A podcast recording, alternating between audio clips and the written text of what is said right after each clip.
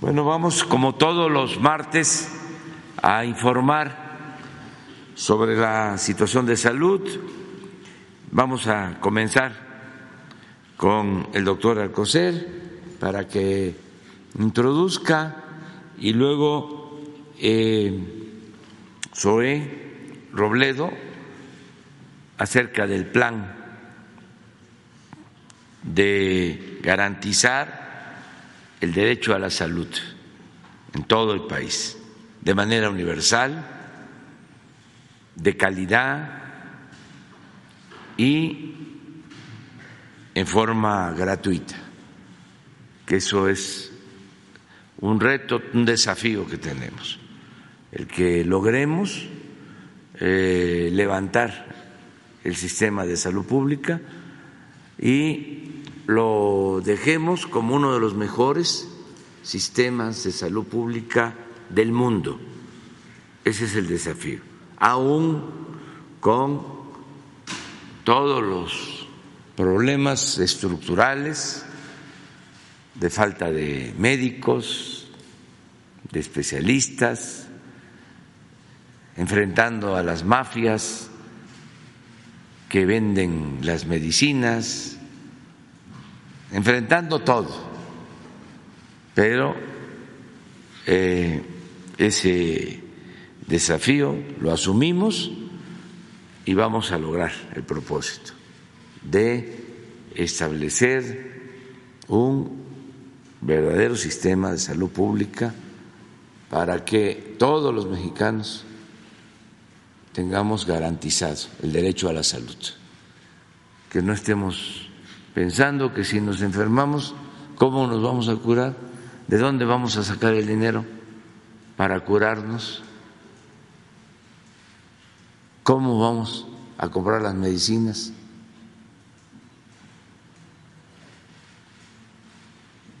Eso lo tenemos que dejar resuelto, porque, como siempre hemos dicho, la salud como la educación no son privilegios, son derechos de nuestro pueblo.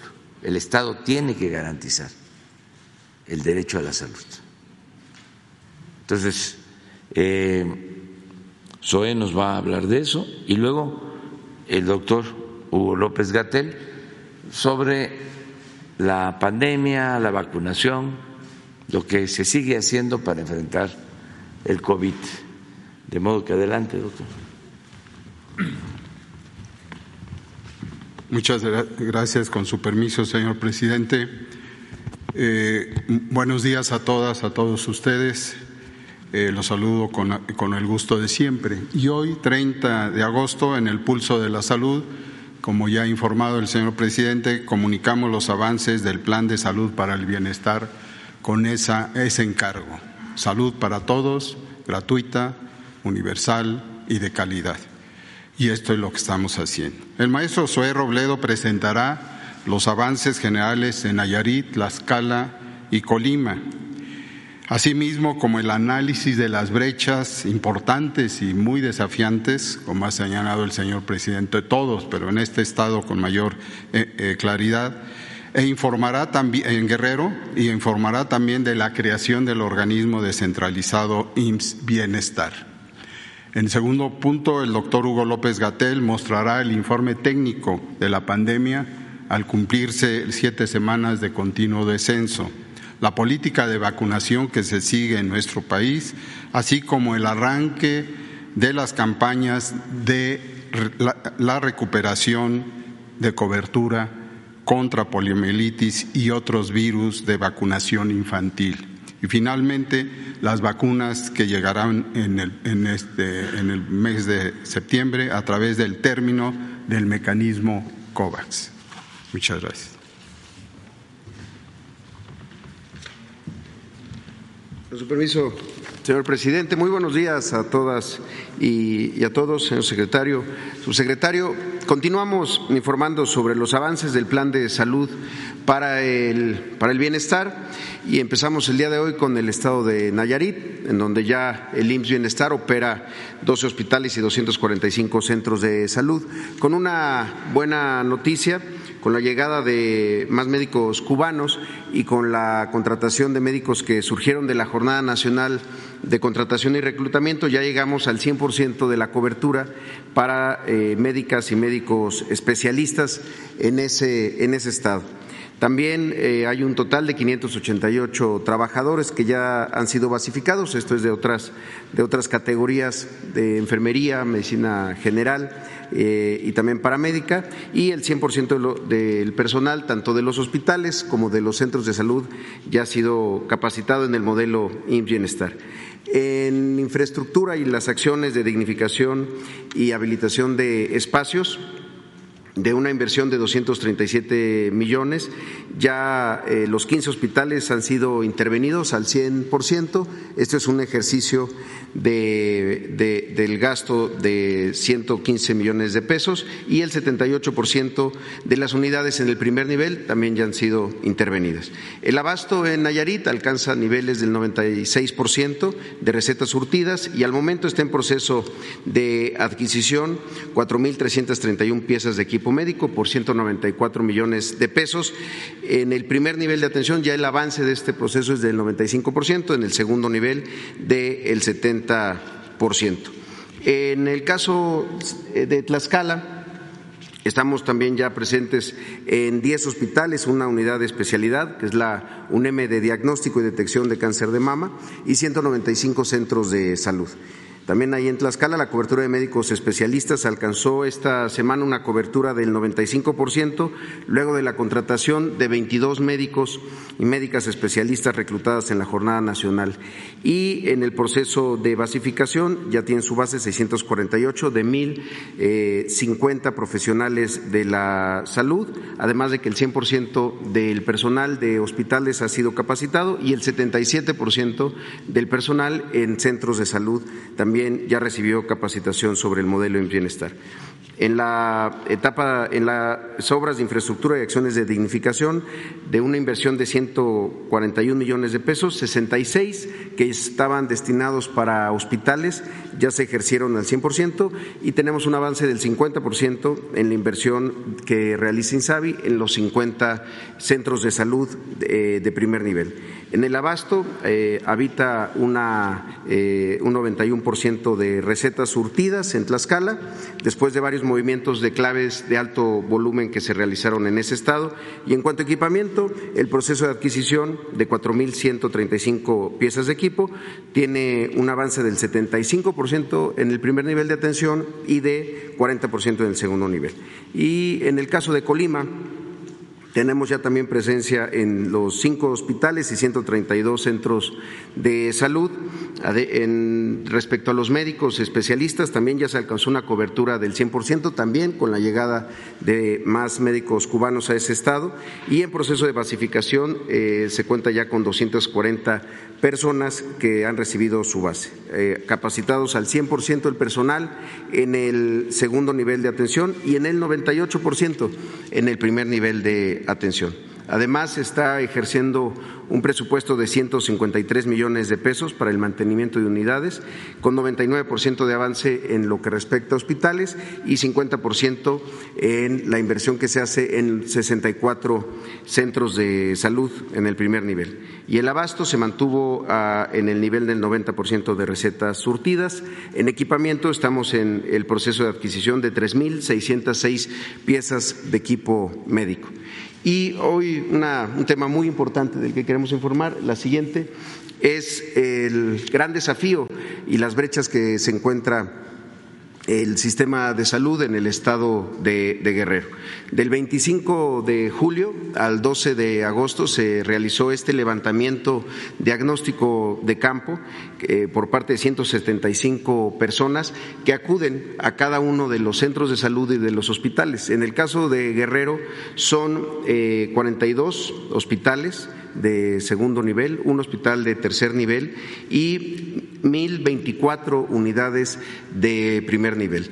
Eh, restando las que son móviles, son cerca de 950 unidades de primer nivel, centros de salud, eh, centros de salud con servicios ampliados. Es la verdad una infraestructura muy grande, pero con enormes carencias a la vez. Sobre el hallazgo, de los hallazgos más importantes que encontramos respecto al equipo médico, en los 42 hospitales, situaciones que dificultan mucho la operación para que realmente les podamos llamar hospitales. Eh, pongo algunos ejemplos, 18 rayos X que no están operando, 22 ultrasonidos, 4 mastógrafos, 52 unidades de anestesia, que muchas veces la carencia de una unidad de anestesia en un, en un hospital pues imposibilita que se realicen ahí cirugías. También en el tercer nivel de atención no funciona ninguno de los equipos de rayos X, ni los equipos de rayos X portátiles, ni el tomógrafo del hospital y solo uno de los dos mastógrafos está en operación. A eso hay que sumar la necesidad de equipos básicos en el primer nivel de atención, como fonodetectores de latidos o estuches de diagnóstico o refrigeradores para para vacunas. También en infraestructura hacen falta en estos hospitales eh, construir cuatro salas de expulsión, cuatro están fuera de servicio. De los 66 quirófanos que hay en Guerrero, en el sistema para las personas que no tienen seguridad social, 18 no están en funcionamiento y hay lugares como el Hospital Básico Comunitario de Coayoyutla que no hay quirófano en este, en este momento. Es decir, la gente que ahí habita, pues se tiene que trasladar a otros lugares para atenderse de cosas eh, muy básicas. Lo mismo ocurre con áreas como las unidades de cuidados especiales para neonatos o los peines de laboratorio o las centrales de esterilización y equipamiento que están fuera de funcionamiento. Ahí, si podemos pasar a la siguiente, también se identifica una brecha importante en términos de personal. 1.771 médicos generales que hacen falta, además de 698 médicos especialistas. Eh, a esto habría que sumar 3.744 de personal de enfermería y 717 paramédicos, es decir, laboratoristas, camilleros, conductores de ambulancia, preparadores de alimentos, nutrición eh, y otras, otras categorías laborales. También hay que decirlo, en los hospitales básicos comunitarios de Tlacotepec, de Coayoyutla, de Malinaltepec, de Alcozoaca y de Tlacuapa no hay especialistas este día. Hoy eh, cualquier persona que se atiende en alguno de estos hospitales comunitarios recibirá atención por un médico general, pero requerimos que ahí haya especialistas de todas las categorías de las especialidades básicas y en todos, en todos los turnos. Aquí la inversión necesaria para adquirir los 31.430 equipos de primer y segundo nivel eh, es de, eh, de 1.872 millones de pesos. Y si a eso le sumamos un cálculo de una nómina de cuatro meses de lo que se tendrá que contratar adicional en términos de personal y las acciones de infraestructura, llegamos a este monto de 3.851 millones de pesos para iniciar a levantar el sistema de salud en el estado de, Guerrero. Hay que eh, dar un dato que es muy importante. En Guerrero eh, habita una población sin seguridad social del 82%, es decir, el 82% de las personas en Guerrero no cuenta con seguridad social, se atienden en el sistema estatal de salud eh, y esas son las necesidades que ahí identificamos.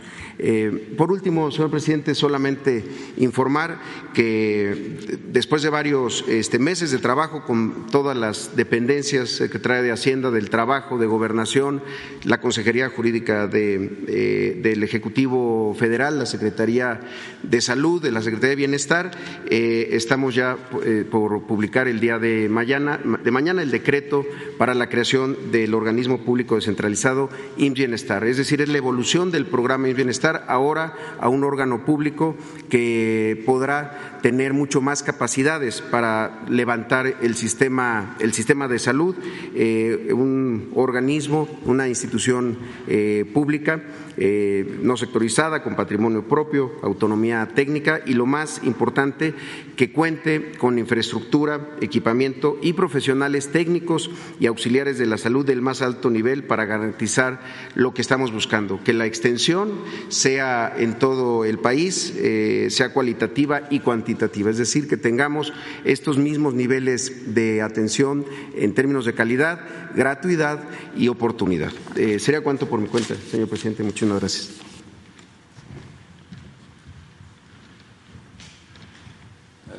Con su permiso, presidente. Maestro, buenos días. Querido Sobe, buenos días. Muy buenos días a todas y todos. Vamos a comentar brevemente sobre la situación de COVID-19 en México. Como ya dijo el doctor Acoser, siete semanas de reducción consecutiva. Vamos en muy buen paso a los niveles mínimos que hemos alcanzado en otros eh, periodos interepidémicos o interciclo epidémico. Como ya señalábamos la semana pasada, estábamos por debajo del ACME, del punto máximo de la primera ola Estamos en este momento aproximadamente a la mitad de la intensidad que llegamos a tener en la primera ola, que, como saben todas y todos, fue la ola más pequeña como producto de las acciones que hicimos en su momento con la Jornada Nacional de Salud Pública, el confinamiento, etcétera, etcétera.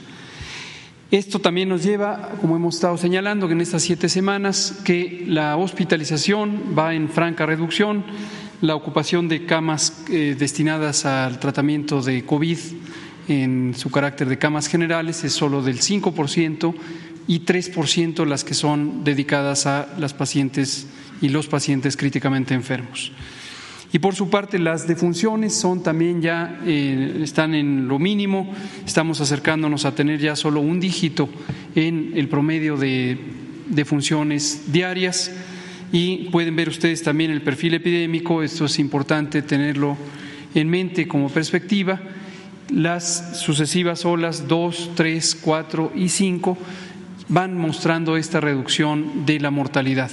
Eso justamente es por el efecto de la vacuna. El punto máximo de mortalidad fue la segunda ola, donde todavía no teníamos vacuna, y después de las vacunas, olas 3, 4 y 5 en clara disminución de la mortalidad. Por ello seguimos avanzando con la vacunación y ya tenemos 82% de cobertura promedio nacional o total nacional para las personas elegibles, que son todas personas de 5 años de edad en adelante. Esto corresponde a 91% en personas adultas, 64% en personas adolescentes de 12 a 17 años y finalmente la etapa que está más activa, que es la de 5 a 11, donde estamos en 44%. Queremos aprovechar para recordar que siguen activos los, eh, las unidades de vacunación para los refuerzos. Toda persona que no haya sido vacunada con su tercera dosis eh, en el caso de los esquemas de doble dosis o segunda en los esquemas como cancino de una sola dosis, es decir, los refuerzos, se le invita a que se lo aplique. Pero además tenemos activo el ensayo clínico final de la vacuna Patria, que está coordinado por el CONACIT. Le agradecemos siempre a la doctora Marilena Álvarez Builla la oportuna intervención que tuvo para vincular a la comunidad científica y tecnológica del país y también a empresas eh, privadas que tiene una visión patriótica para establecer esta ruta crítica del desarrollo de una vacuna que parece muy prometedora. Las fases anteriores han demostrado que la vacuna patria es segura y es eficaz. De hecho, en su modalidad intranasal y que se ha comparado también con la inyectada, ha mostrado índices de desarrollo de inmunidad que parecen superar a otras vacunas que están en existencia hoy en el mundo. Y eh, la participación en el estudio lo que ayuda es a determinar finalmente cuál es el impacto que va a tener esta vacuna. Quien participe en el ensayo puede tener eh, o sea, forzosamente va a tener un refuerzo, ya sea el refuerzo con la vacuna patria o con la vacuna de control, que es la vacuna que usamos para el conjunto de la población, que es la de AstraZeneca. Con una ventaja adicional que es durante todo un año se le va a dar seguimiento al estado de salud de la persona, con además evaluaciones periódicas para monitorear el desarrollo o no de COVID durante el año que esté en proceso. Invitamos a registrarse. El sitio web es patria.conacid.mx y ahí encontrarán no solamente información detallada, sino el acceso para el registro. Ayer le preguntaban al presidente sobre las vacunas COVAX que habíamos comentado la semana pasada. Aquí está la información, ya tenemos eh, un calendario específico de entrega. El primer envío va a ser del 12 al 16 de septiembre con 3.873.600 dosis. Segundo envío del 18 al 23 de septiembre, 3.9 millones de dosis el tercer envío en la última semana de septiembre, del 26 al 30, con 2.2 millones de dosis, para un total de 10 millones 3.200 dosis de la vacuna Pfizer para niñas y niños, la vacuna de uso para 5 a 11 años, que es la que requerimos en este momento. Y tenemos perfectamente identificado cuál va a ser el uso. En su momento extendimos la cobertura lo más posible porque sabíamos que llegaría este embarque y son 8 millones 860 mil 800 dosis que ya fueron aplicadas como primera dosis. Estaríamos completando la segunda dosis para niñas y niños de 5 a 11 años de edad. Eso nos deja un remanente de 1 millón 142 mil 400 vacunas que en su momento se usarán para cubrir primera y segunda dosis de 571 mil niñas y niños que estarán siendo vacunados.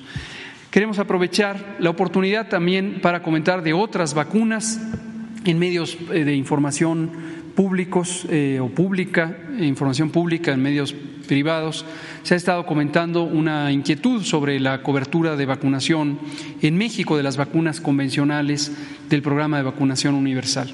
Efectivamente, como en su momento lo eh, comentamos de manera detallada en las conferencias vespertinas y en muchas otras ocasiones, la pandemia trajo consigo en México y en el mundo entero una reducción del acceso a vacunas. Esto UNICEF, la OPS, la OMS lo han estado comentando. Esto representa un reto al que hay que responder de manera activa y estamos en la puerta de hacerlo. Hay un modelo de trabajo muy conocido en la salud pública que son las campañas de recuperación de cobertura que precisamente tienen lugar cuando existe este tipo de situación. Vamos a tener una campaña de recuperación de coberturas para la vacunación de niñas y niños de primer año de vida con la vacuna hexavalente y quiero comentar que esta nos interesa en particular porque contiene la vacuna contra la polio. Polio es una poliomielitis, es una enfermedad que fue eliminada del continente americano eh, a mediados de los años 90 y no ha vuelto afortunadamente a este continente. En el conjunto del mundo se ha ido eh, limitando la propagación de polio. Ojalá que algún día próximo lleguemos a la erradicación. Pero por lo pronto tenemos que estar protegidas y protegidos en todos los lugares del mundo. En México hemos tenido siempre una buena cobertura y vamos a recuperarla hasta el 95%, que es el índice ideal mínimo con el que deberíamos estar trabajando de manera continua. Entonces, estaremos del 5 al 30 de septiembre con una fase intensiva, posteriormente del 1 de octubre al eh, final de noviembre con una fase de seguimiento y cerraremos hasta el final del año. Estos son 2.1 millones de niñas y niños que serán vacunados con sus tres dosis de este esquema. Además de poliomielitis, la vacuna protege contra difteria, tosferina y tétanos, así como neumonía y meningitis causados por una bacteria Hemophilus influenzae y también contra el virus de la hepatitis B.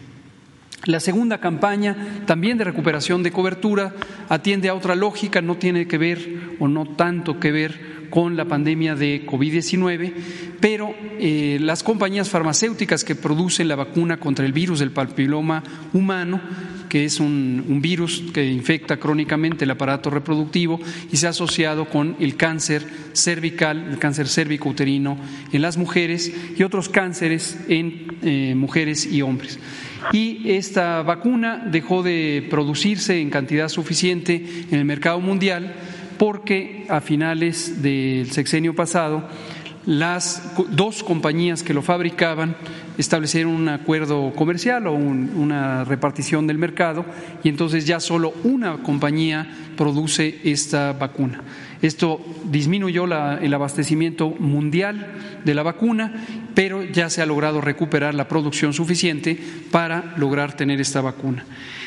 Las niñas eh, en México están eh, programadas para recibir esta vacuna entre los 9 y los 10 años eh, y esto más o menos equivale en años escolares entre el quinto y el entre el cuarto y el quinto año de primaria pero como ya no ocurrió esa vacunación, ahora hay que recuperar la cobertura justamente en esa corte, en ese grupo de niñas que no fueron vacunadas. Hoy estarían en primero y segundo de secundaria o tienen 13 y 14 años y a ellas se va a dirigir esta campaña de vacunación. 2.5 millones de niñas que serán vacunadas. Adicionalmente, hay mujeres que viven con VIH, tanto cis como trans, y también deben ser vacunadas porque el riesgo de lesiones malignas asociadas con infección prolongada por este virus también es mayor que en la población general. Entonces también serán eh, vacunadas. La campaña iniciará en noviembre, haremos un recordatorio en su momento, el 21 de noviembre, y cerrará el 31 de diciembre para estos 2.5 millones de personas. Por último, lo anunciamos ahora, pero en su momento ya estaremos haciendo, como siempre, la presentación del inicio de la campaña. Vamos a tener la campaña anual de vacunación contra la influenza para población no asegurada. Son estas 33.6 millones de personas. En su momento, el Seguro Social también es parte de este programa eh, nacional y es para todas las personas independientemente de su aseguramiento. Y esto iniciará en octubre y concluirá en eh, marzo, a finales de marzo del 2023. Esto es todo lo que tenemos. Muchas gracias. Muy bien.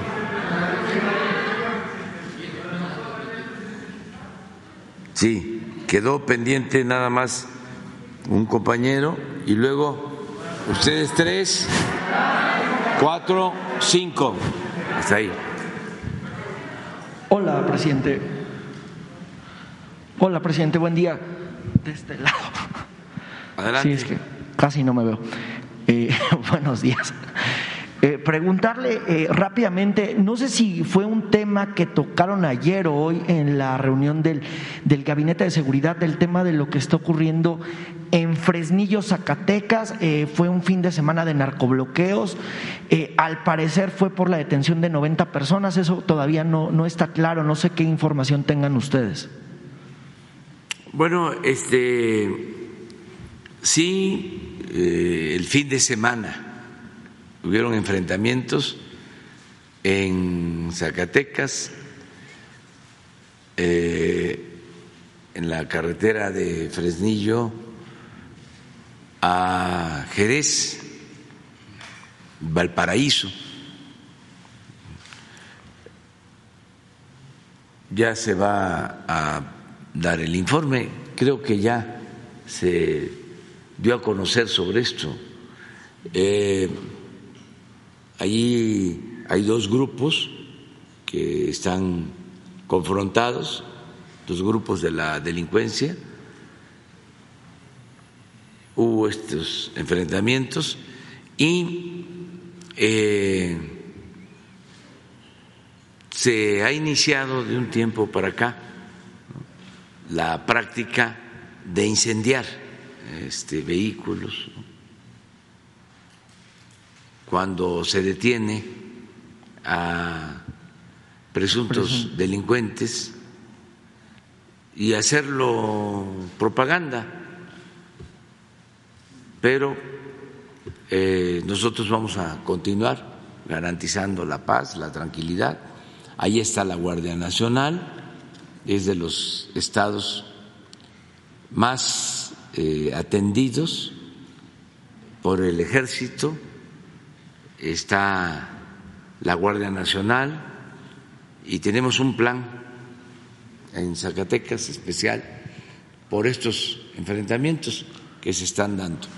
Ya lleva tiempo, se han ido eh, controlando poco a poco Han habido muchas detenciones en Zacatecas, no hay impunidad y yo voy a estar por allá.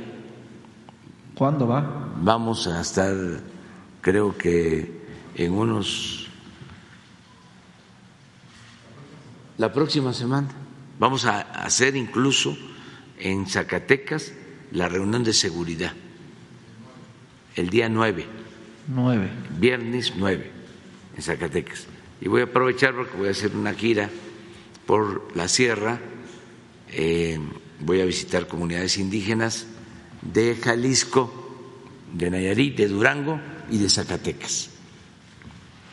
Presidente, estos detenidos eran del cártel Jalisco, del cártel Sinaloa o de grupos antagónicos. Pues son grupos este, antagónicos de estas dos organizaciones. Eh, ok, presidente. Eh, también hace unos días se daban a conocer eh, algunos medios de comunicación que en todo el país había un despliegue de más de 80 más de 80 mil militares en todo el país. ¿Esta cifra es cierta?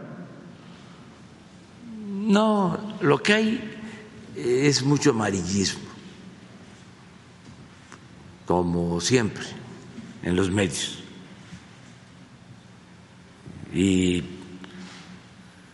a veces eh, le suben al sensacionalismo. Hace como un mes que hubieron las quemas de los carros, fue nota internacional. Hasta el New York Times, el Washington Post, México en llamas. Loret, Broso, las televisoras, los programas de radio, todo. Pero pues tiene más que nada propósitos politiqueros. Lo que puedo comentarles es que hay presencia de la Guardia Nacional en todo el país, son 115 mil elementos de la Guardia Nacional. Ya se ha ido avanzando mucho.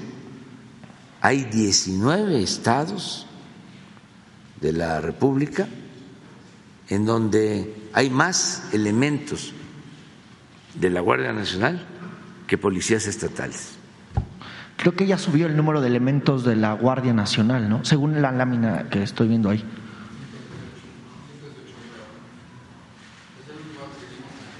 105 a 118 en total, pero 105 operativos. esto nunca se había visto. Lo más que tuvo ese organismo que se creó con Cedillo, que fue la Policía Federal, fueron 40 mil elementos y se echó a perder esa corporación. De ahí salieron todos los que están ahora en la cárcel o acusados de tortura y de violación de derechos humanos, de la llamada Policía Federal. Y en su mejor momento, cuantitativamente, llegó a tener 40 mil elementos. Ahora, la Guardia Nacional, 118 mil elementos, capacitados, eh, formados.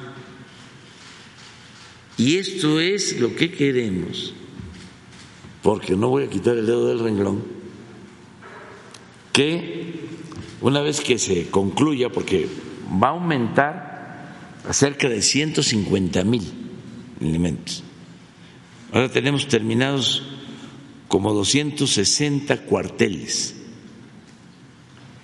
porque es una estrategia eh, territorial. No es concentrar a todos estos elementos, como se hacía en la Policía Federal, en Iztapalapa, dos, tres cuarteles.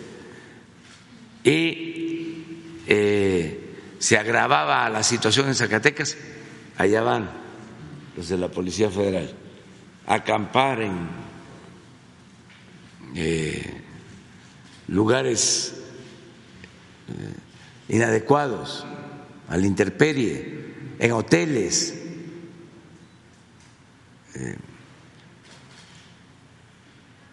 muchas veces solo para cumplir con el expediente.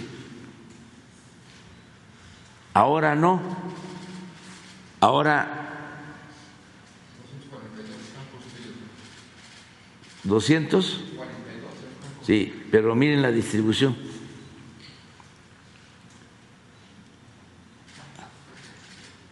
Donde tenemos más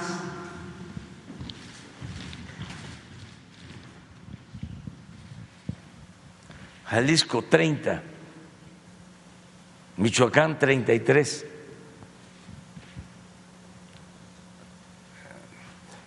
Y son 120 elementos por cuartel. Todo esto lo hemos logrado con el apoyo de la Secretaría de la Defensa que han construido los cuarteles. Es una hectárea, agradecemos mucho a las autoridades municipales, incluso a particulares que aportan los terrenos y tienen aulas, dormitorios,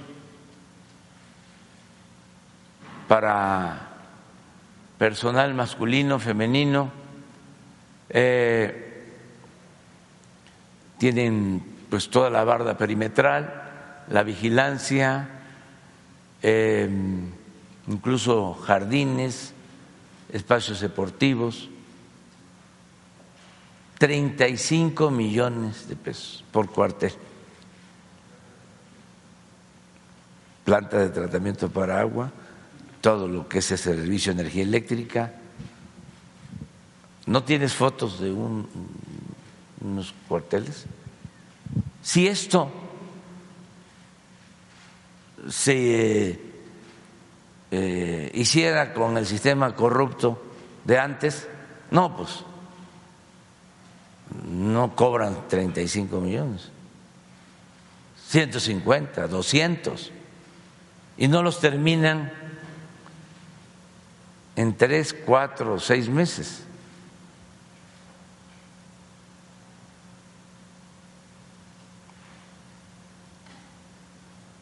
Pero además, lo cualitativo, el profesionalismo. Entonces, esta institución encargada de la seguridad de los mexicanos en todo el país, porque eh, son 242, pero van a llegar a 594 instalaciones antes de que terminemos. De acuerdo a este plan. Bueno, esta institución de cerca de 150 mil elementos con cuarteles distribuidos territorialmente, como se requiere. Queremos que quede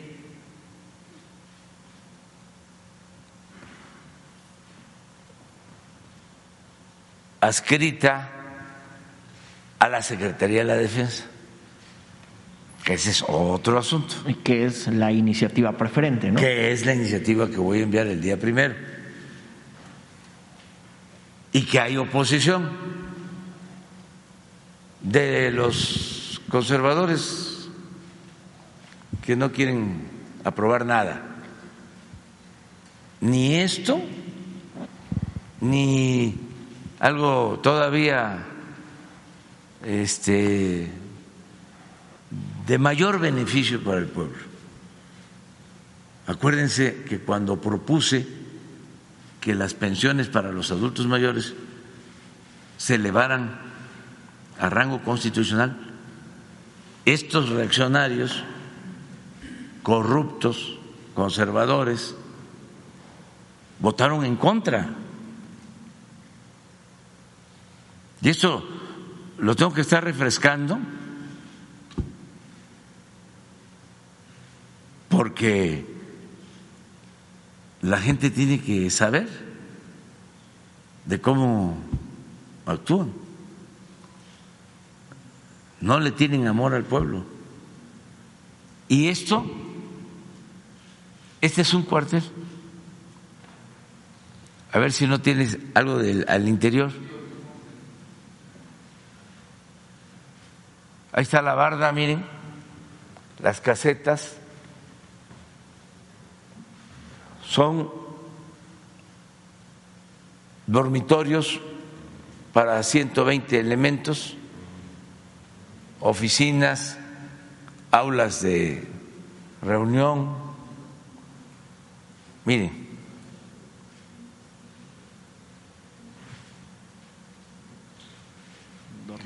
Hoy sale en la encuesta del Universal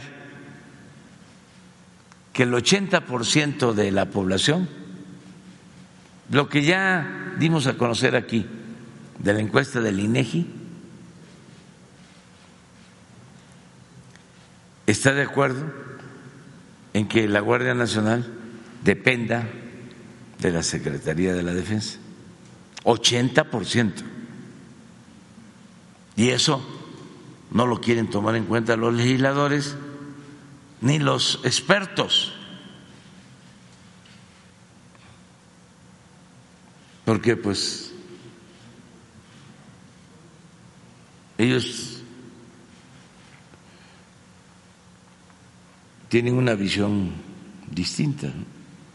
Nosotros tenemos la obligación de decir qué es lo que conviene le pediría entonces a los, a los legisladores que revisaran esa encuesta.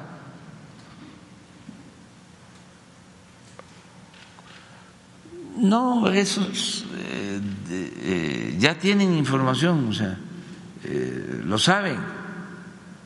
Es como cuando se votó la reforma eléctrica, que no sabían de que oponiéndose como lo hicieron, estaban afectando a la Comisión Federal de Electricidad, una empresa pública, y favoreciendo a Iberdrola, una empresa eléctrica extranjera. Pues claro que lo sabían.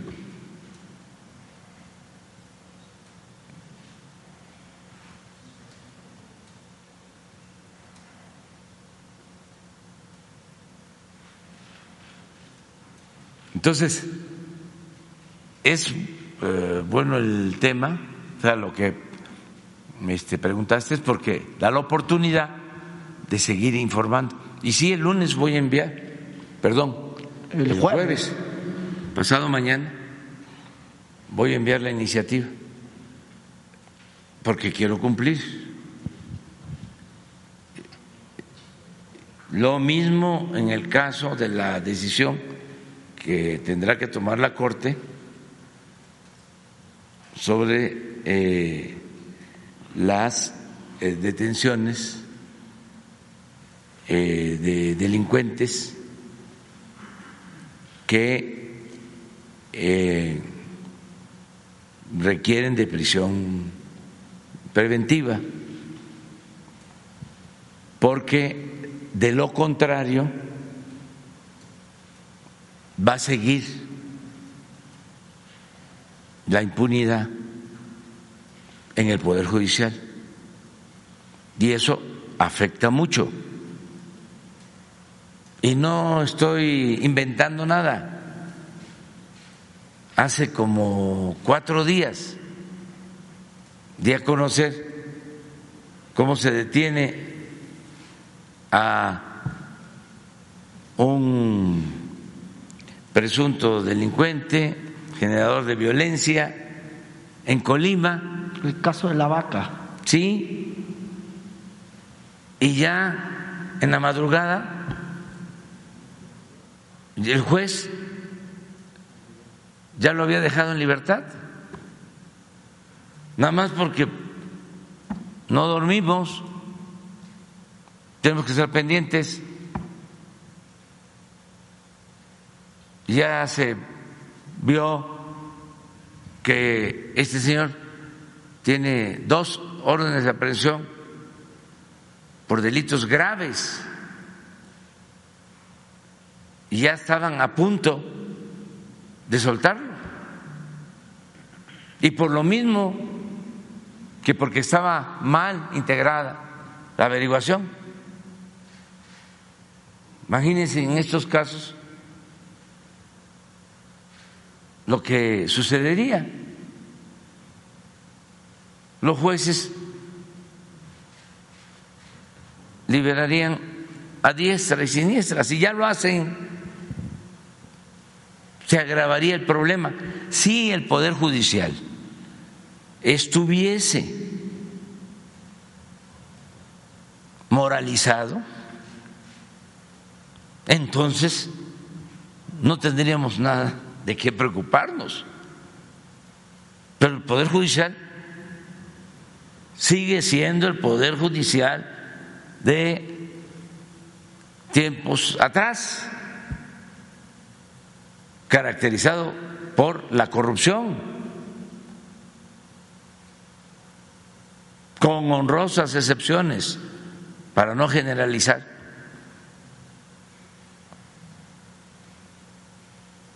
Un día voy a dar a conocer, es más, mañana, todos los casos que tenemos así. Porque van a resolver sobre este asunto y a lo mejor pues los ministros están hasta arriba en el pináculo. Pero, ¿y qué pasa en la vida diaria? ¿Qué no sabe la gente de que se detiene alguien y todavía el que acusó no ha regresado a su casa y ya está libre el acusado?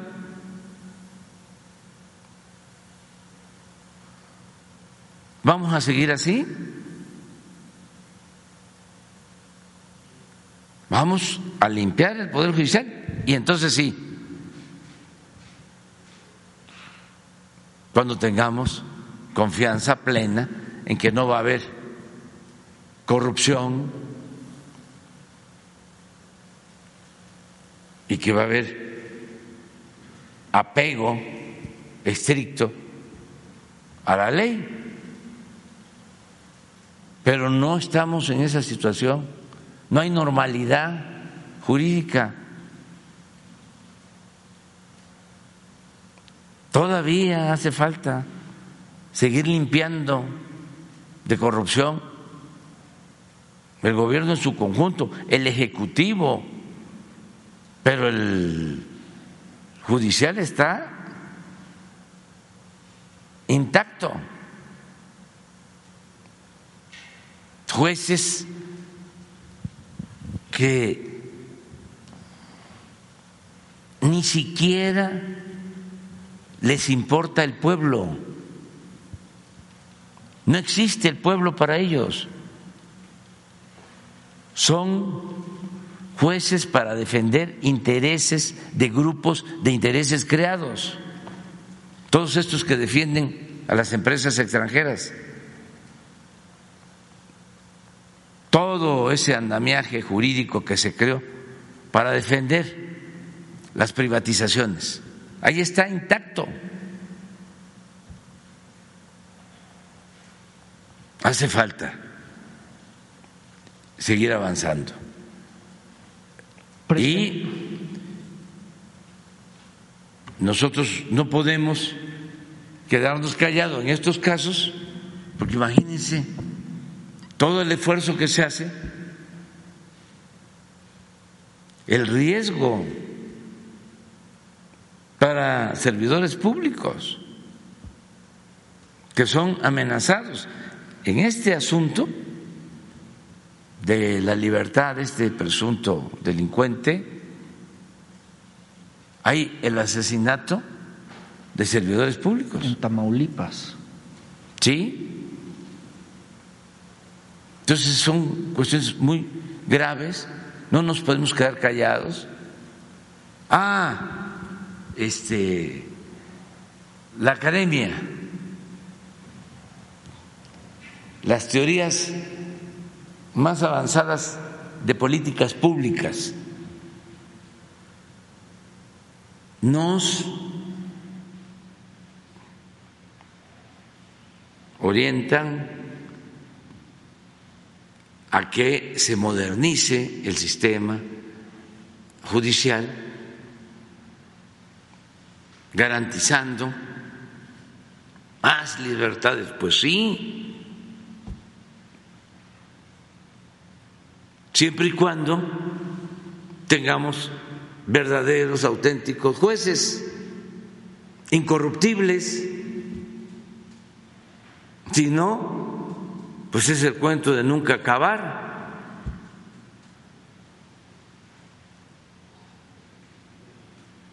Es eh, mantener la impunidad.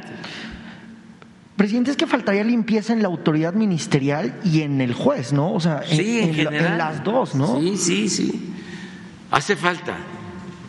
Y que conste, tengo mucho respeto y le tengo confianza al fiscal y al presidente de la Corte y a algunos ministros. Pero la mayor, la mayoría de los, la mayor parte de los integrantes del Poder Judicial no este, son gentes caracterizadas por la honestidad. O sea, hablando en plata, no resisten cañonazos, no resisten ten- las tentaciones. O son representantes de grupos de intereses creados. No representan al pueblo, desprecian al pueblo. Es una vida como artificial, en donde el pueblo no cuenta, cuentan todos los intereses, menos el interés del pueblo. Entonces eso es una burbuja, son los abogados, las relaciones públicas, todo arriba.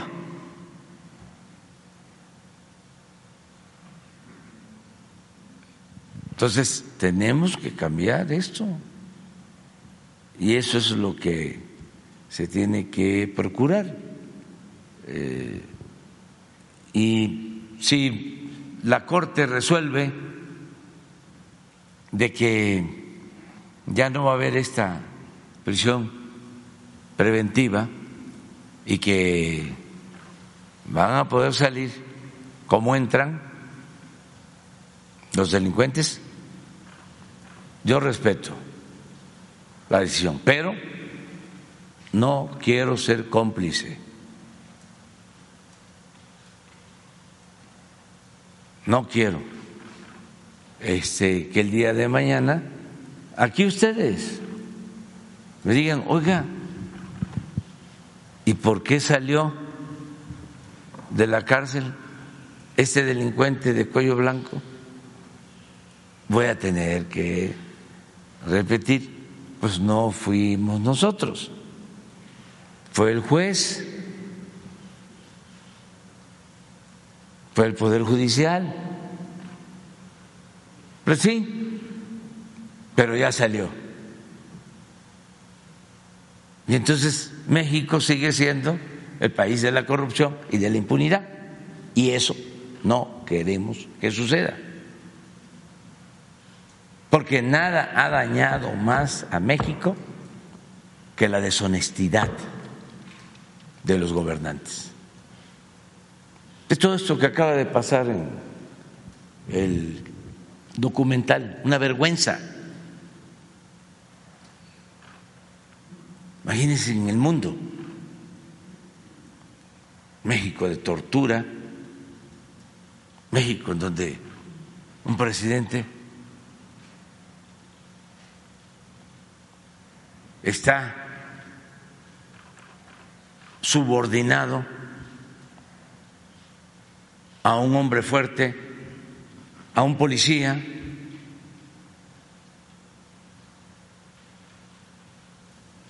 donde los medios de comunicación son parte de las complicidades para violar derechos humanos, para manipular al pueblo, para engañar a la gente.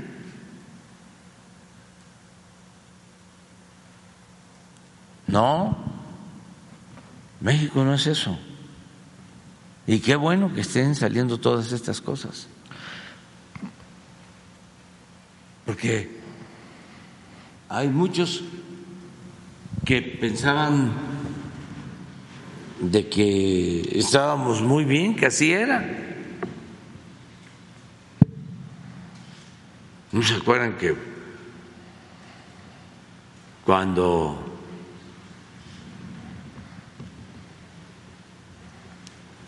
renegoció la deuda Salinas de Gortari en televisión, en cadena nacional, los conductores, como era antes, todos al mismo tiempo, porque hasta se unían. Nos pidieron que nos pusiéramos de pie todos para cantar el himno nacional. Y muchas otras cosas ofensivas. Un buen ejercicio de autocrítica sería el que las televisoras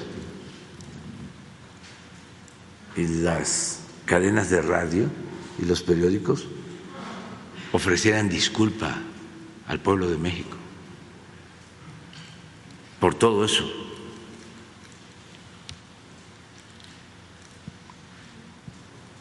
Y que pues se diga todos nos equivocamos Así era, pero ya no queremos que sea así. Y nos arrepentimos y vamos a iniciar una etapa nueva, donde por encima de todo esté la verdad.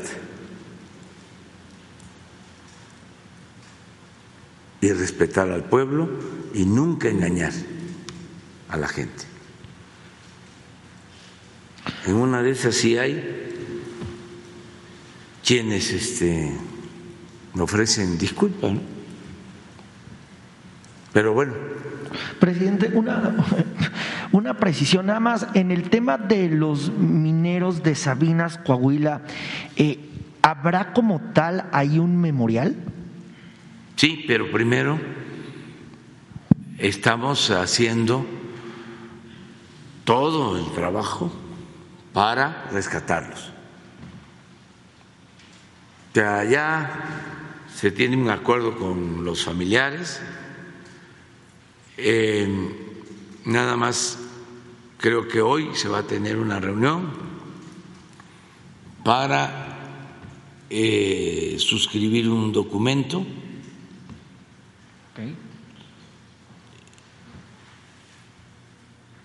Vamos nosotros a responsabilizarnos para pagar las indemnizaciones, no solo lo convencional, sino más por la situación no solo de agravio por perder a sus familiares, que es muy triste, sino también por la situación de pobreza en que vive la gente. Es como cuando hay inundaciones. Sí, siempre es el más pobre. Llover sobre mojado. Entonces, se va a dar un trato muy especial, o como lo merecen. ¿Esa indemnización la cubre el gobierno federal y aparte se sumará a la que tiene que hacer la empresa? O sí, lo que tiene que hacer legalmente, pero eso lleva tiempo, eso es una cuestión de juicio. Nosotros ya vamos a trabajar sobre esto. Ya hay instrucciones de que se destinen los fondos para apoyar a los familiares. Eh, y al mismo tiempo seguimos trabajando para rescatar eh, a los mineros y no vamos a dejar de trabajar en el rescate. No se va a parar el rescate. No se ha parado. Seguimos extrayendo agua de los pozos, seguimos trabajando allá y ahora se va a iniciar un procedimiento que están recomendando los técnicos para eh, tener mejores resultados. Entonces, cuando rescatemos a los mineros, entonces ya hablaríamos del memorial. ¿Permanecerá al frente de este rescate Laura Velázquez? Sí, sí. Va a estar ahí permanentemente. Si este, se requiere, pues va a estar en México, pero constantemente va a estar viajando, este, atendiendo esto. Es para nosotros prioritario. No vamos a abandonar Presidente, ¿cuál es, el balance del plan antiinflacionario? Si me permites, gracias. ¿Sobre qué? Sobre este plan, eh, hace más de un mes eh, ya ve que vinieron varios representantes de, empresas, eh, hablaron sobre el precio de los alimentos, de la canasta básica. ¿Cuál es el balance ya después de, de, un rato que se ha aplicado? Es bueno, este, mire, lo voy a decir pasado mañana en el informe. Un adelanto. Un adelanto, sí.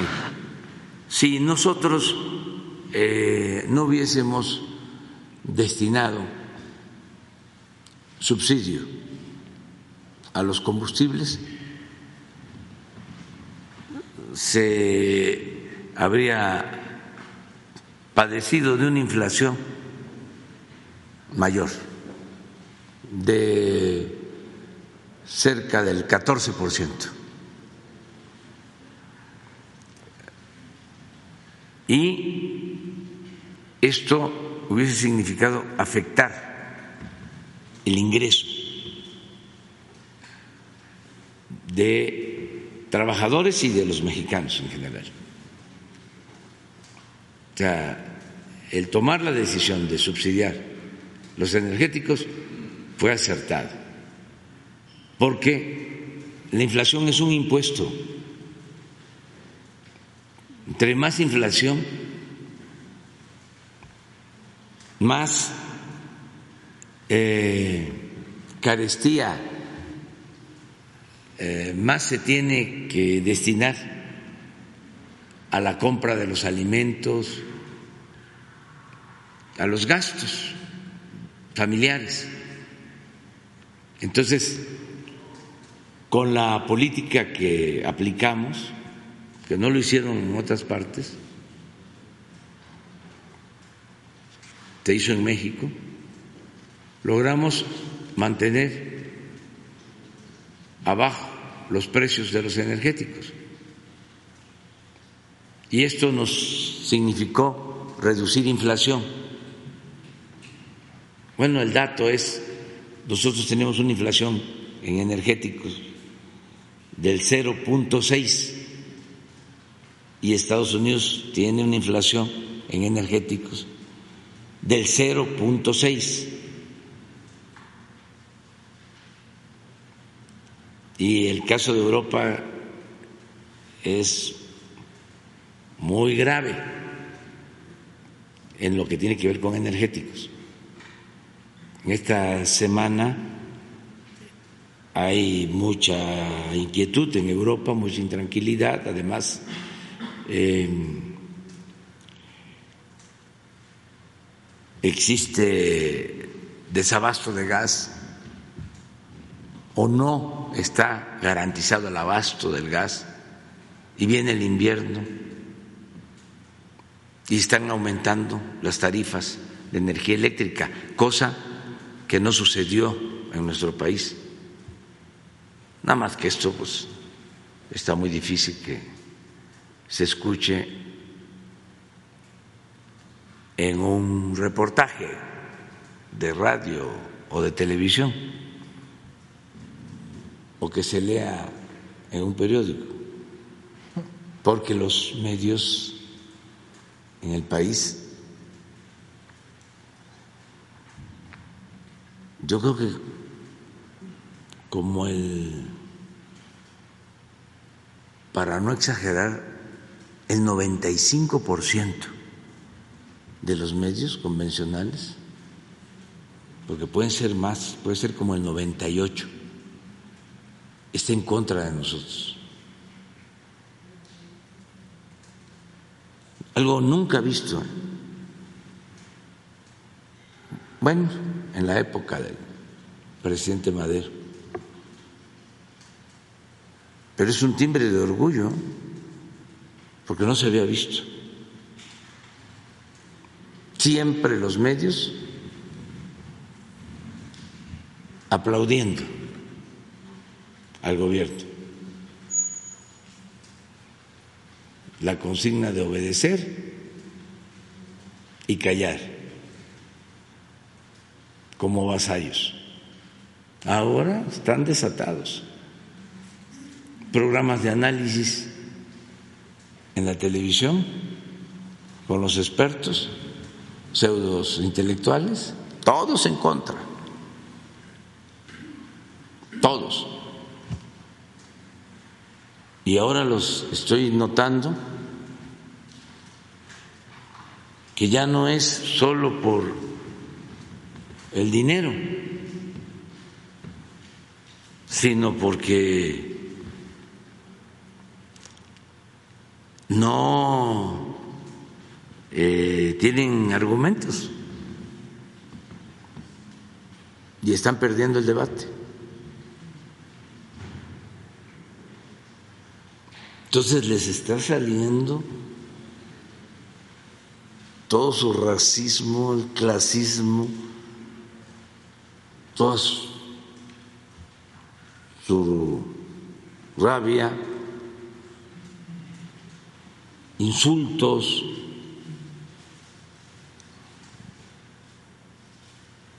y desde luego calumnias. Estaba yo viendo a Aguilar Camín descompuesto, ¿no? Nunca ha pasado esto. Este, creo que por lo de Ayotzinapa, pues nos comprometimos, en el caso de Ayotzinapa, a dar a conocer la verdad y a castigar a los responsables. Y como todos ellos se fueron con la llamada verdad histórica, sirvieron para legitimar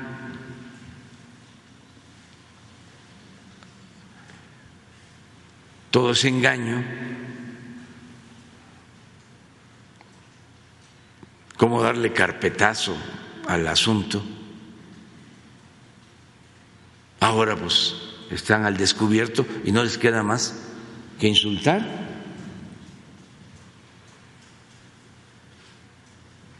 Enfurecidos. Pero no engañamos a nadie. Yo tengo la costumbre de escribir y desde hace pues 30 años estoy escribiendo un libro cada año, cada dos años, cada tres años. Y ahí voy planteando lo que pienso. Ahí he ido planteando lo que pienso. está escribiendo sobre los medios? No, no, no. No, estoy escribiendo mi informe. Oiga, ¿y a qué hora lo escribe? Eh, tengo tiempo, me doy tiempo para eso. Y este y si ustedes revisan eh, mi último libro, o antes de llegar a la presidencia, van a encontrar que lo que estamos haciendo es lo que ahí planteé. Exactamente. Pero ellos a lo mejor pensaron de que era una eh, postura de circunstancia por lo electoral, se puso de moda aquello de que para llegar al poder había que aparentar ser de izquierda y ya una vez en el poder tenía uno que gobernar como derechista. Decían, es como el violín, se agarra con la izquierda, pero se toca con la derecha. No, no. Entonces, por eso se sorprenden mucho, pero si ven el libro de antes de la elección, que se llama La salida, ahí está la propuesta. Ahí está Yotzinapa, Ahí está el que no se iban a permitir los privilegios fiscales. Ahí está lo de la pensión para los adultos mayores. Ahí está lo de las refinerías, dejar de vender petróleo crudo y eh, comprar gasolinas, el cambio sino producir aquí las gasolinas. Ahí está el programa de salud, ahí está planteado. Entonces, nadie puede llamarse engaño y por eso votó la gente.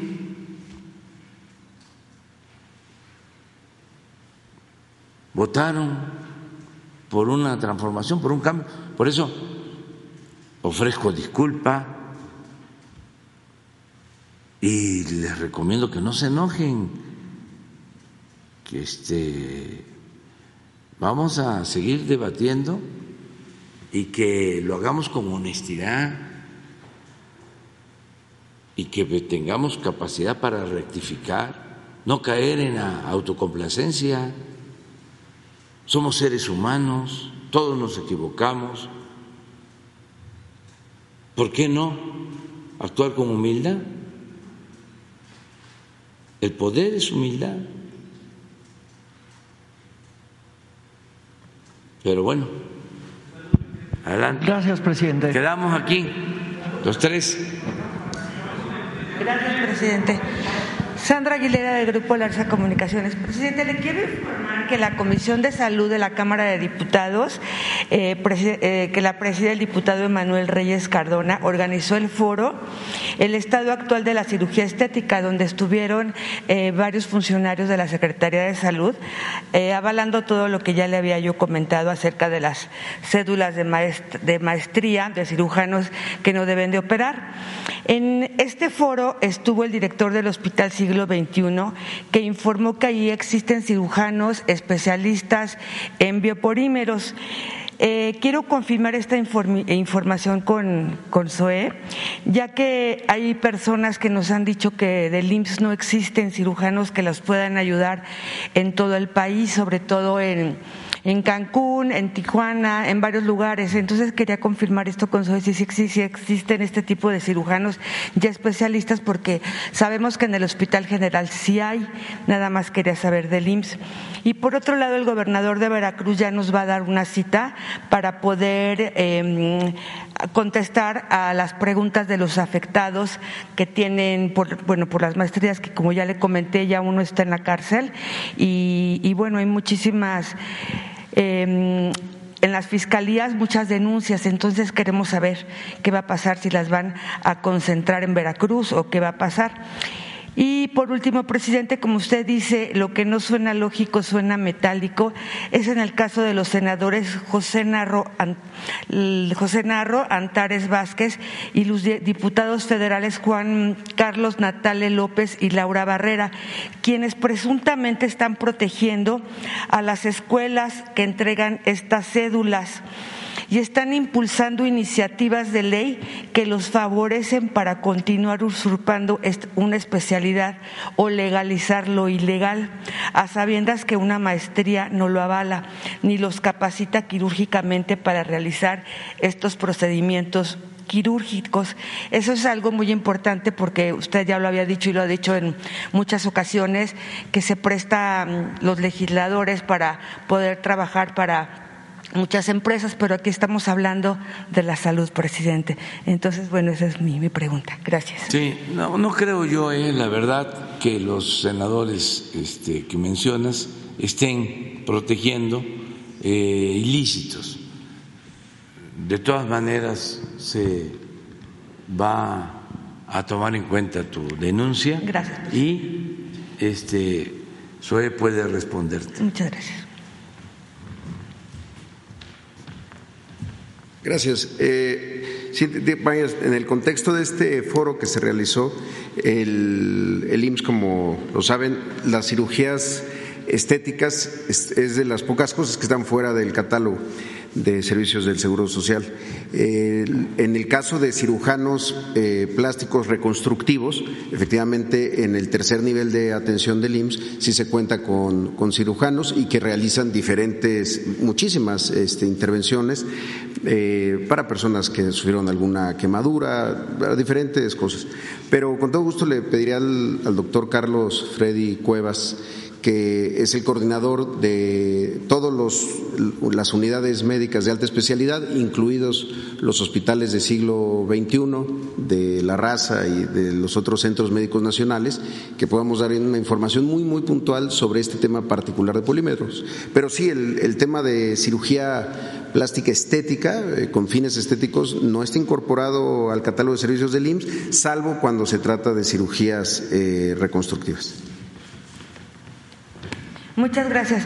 Y por último, presidente, sobre la denuncia de Pemex que le hice, la última denuncia sobre la corrupción, eh, usted nos eh, dirigió con la Secretaría de Gobernación, nada más que no hemos tenido todavía el contacto con ellos, no sé, me imagino que el secretario ha andado muy ocupado. Entonces, para saber eh, dónde podemos entregar toda esta investigación. Ahora mismo, para que te atiendan. Muchas gracias, presidente. Gracias, presidente. Buenos días, señor presidente. Buenos días también a los invitados y compañeros y compañeras. Héctor Latempa de Puntos Suspensivos Comunicación. Presidente, el día de hoy vengo a exponerle una denuncia que tiene que ver con el fenómeno nuevamente de la subcontratación. Hace ya algunos meses, a principios de año, ya lo denunciaba la jefa del Servicio de Administración Tributaria aquí en esta misma tribuna, la maestra Raquel Buenrostro. También en su conferencia ella misma dijo este, a finales de enero que este, denunció la corrupción por medio de un contrato con la, con la empresa Rapax SADCB, que es la que da el servicio de limpieza ahí en el SAT. En esa ocasión, la maestra Buenrostro describe cómo esta empresa está defraudando a la hacienda pública, porque tiene un modus operandi que tiene estas características. Son empresas que forman parte de un conjunto de empresas que tienen los mismos dueños y utilizan prestanombres. No mandan la cantidad de trabajadoras que determina el contrato. Siempre mandan menos.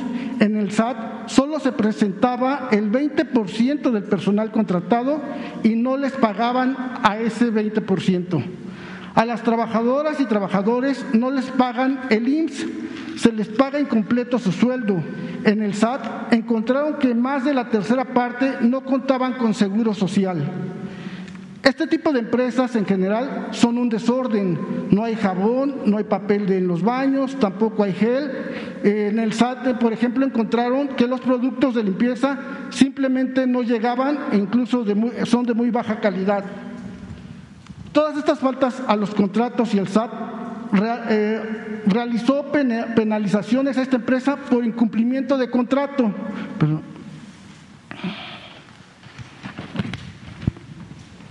El SAT está haciendo los trámites ante la Secretaría de la Función Pública para denunciarlos y que sean, de ser posible, que los saquen del contrato marco, porque incumplen con todas las condiciones.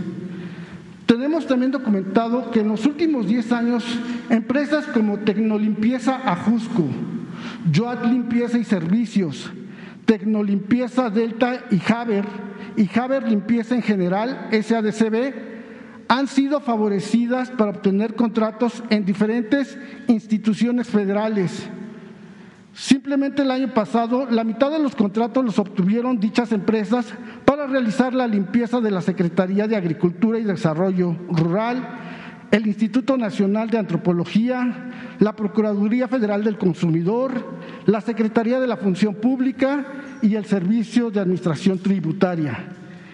En el caso de la empresa Tecnolimpieza Delta, el gobierno federal le ha otorgado 32 contratos por 178.5 millones de pesos desde el 2020, 25 de ellos en 2021, luego de tres años sin recibir contrato alguno con cualquier dependencia.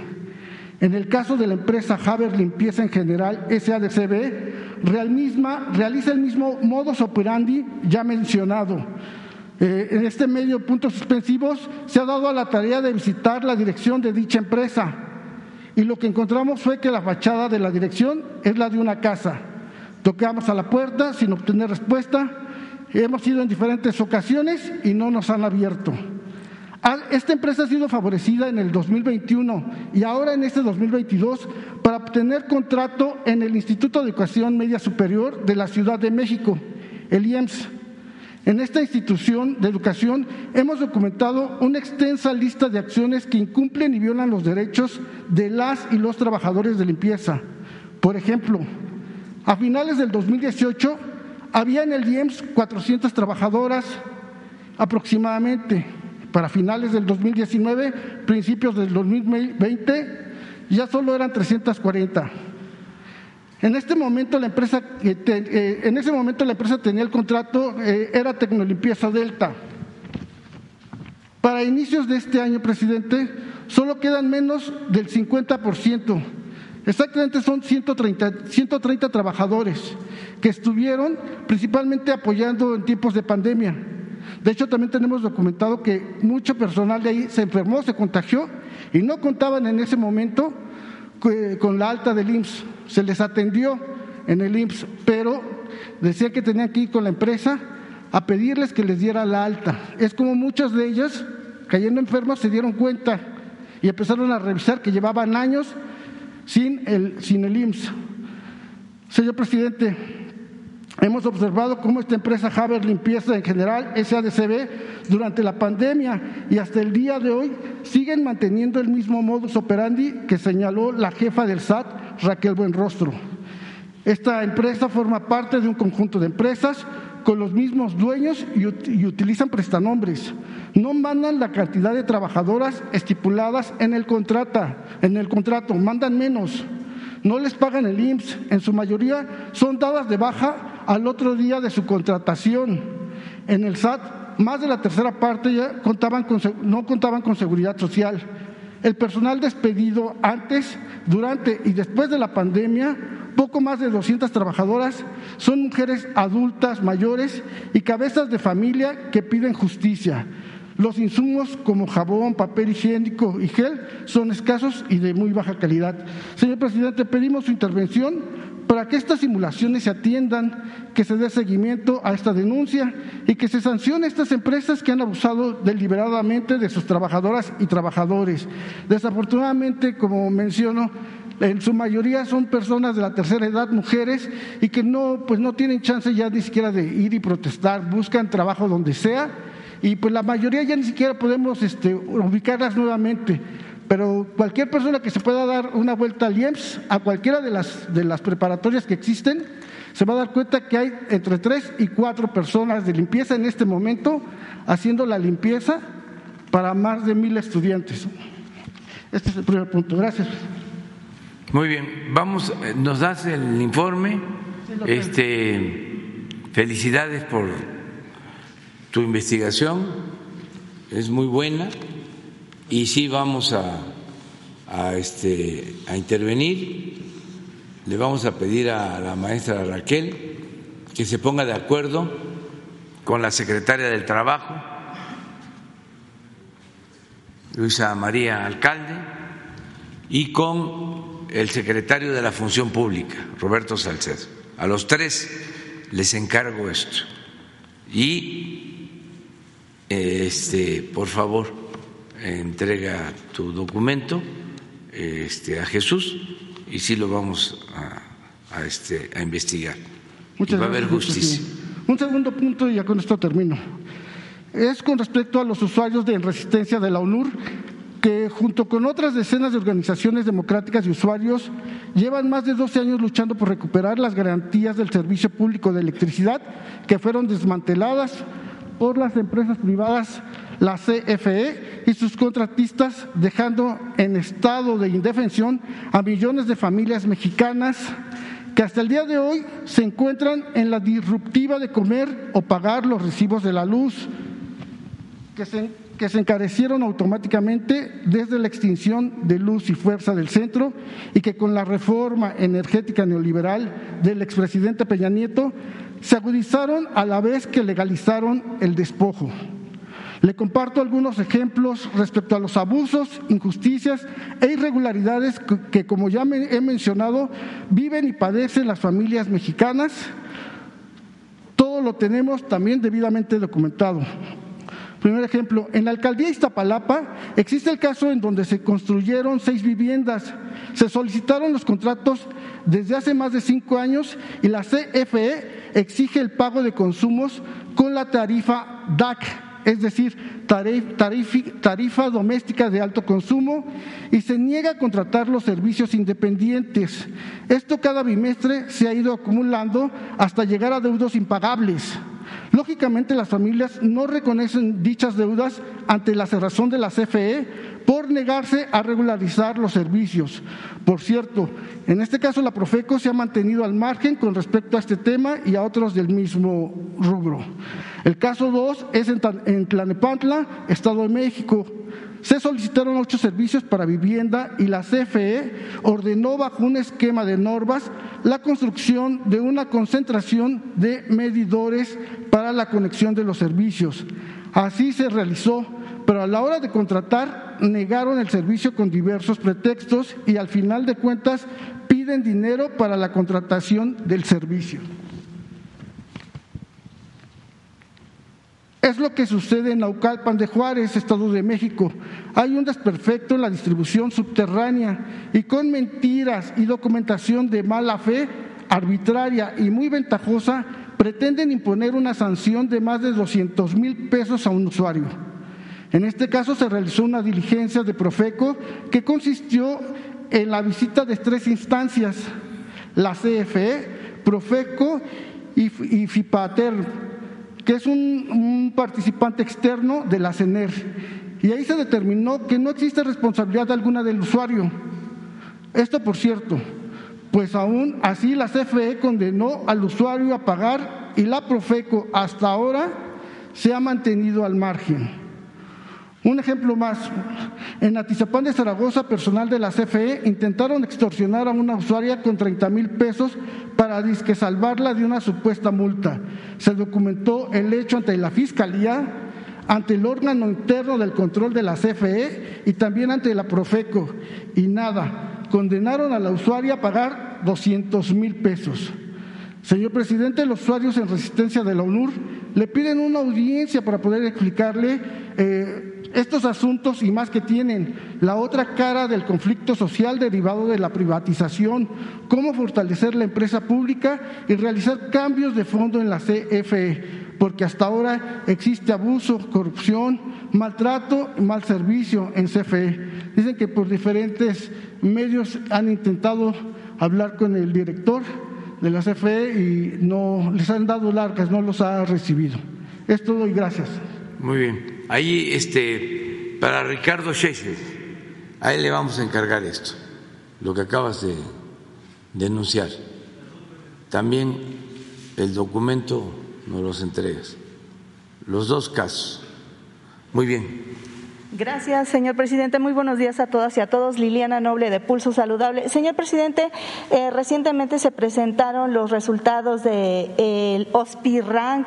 Esta es una iniciativa del Global Health Intelligent. Esto lo hacen eh, pensando en una eh, iniciativa muy parecida de algo que se conoce OSPI Scope, en donde ellos a través de, de identificadores muy bien determinados hacen una selección de los hospitales hospitales que tienen la infraestructura más importante, no solamente el equipamiento a nivel global en la región de las Américas para eh, como tal eh, la infraestructura, sino también qué utilidad se le da a esta infraestructura para eh, el diagnóstico oportuno y el tratamiento oportuno.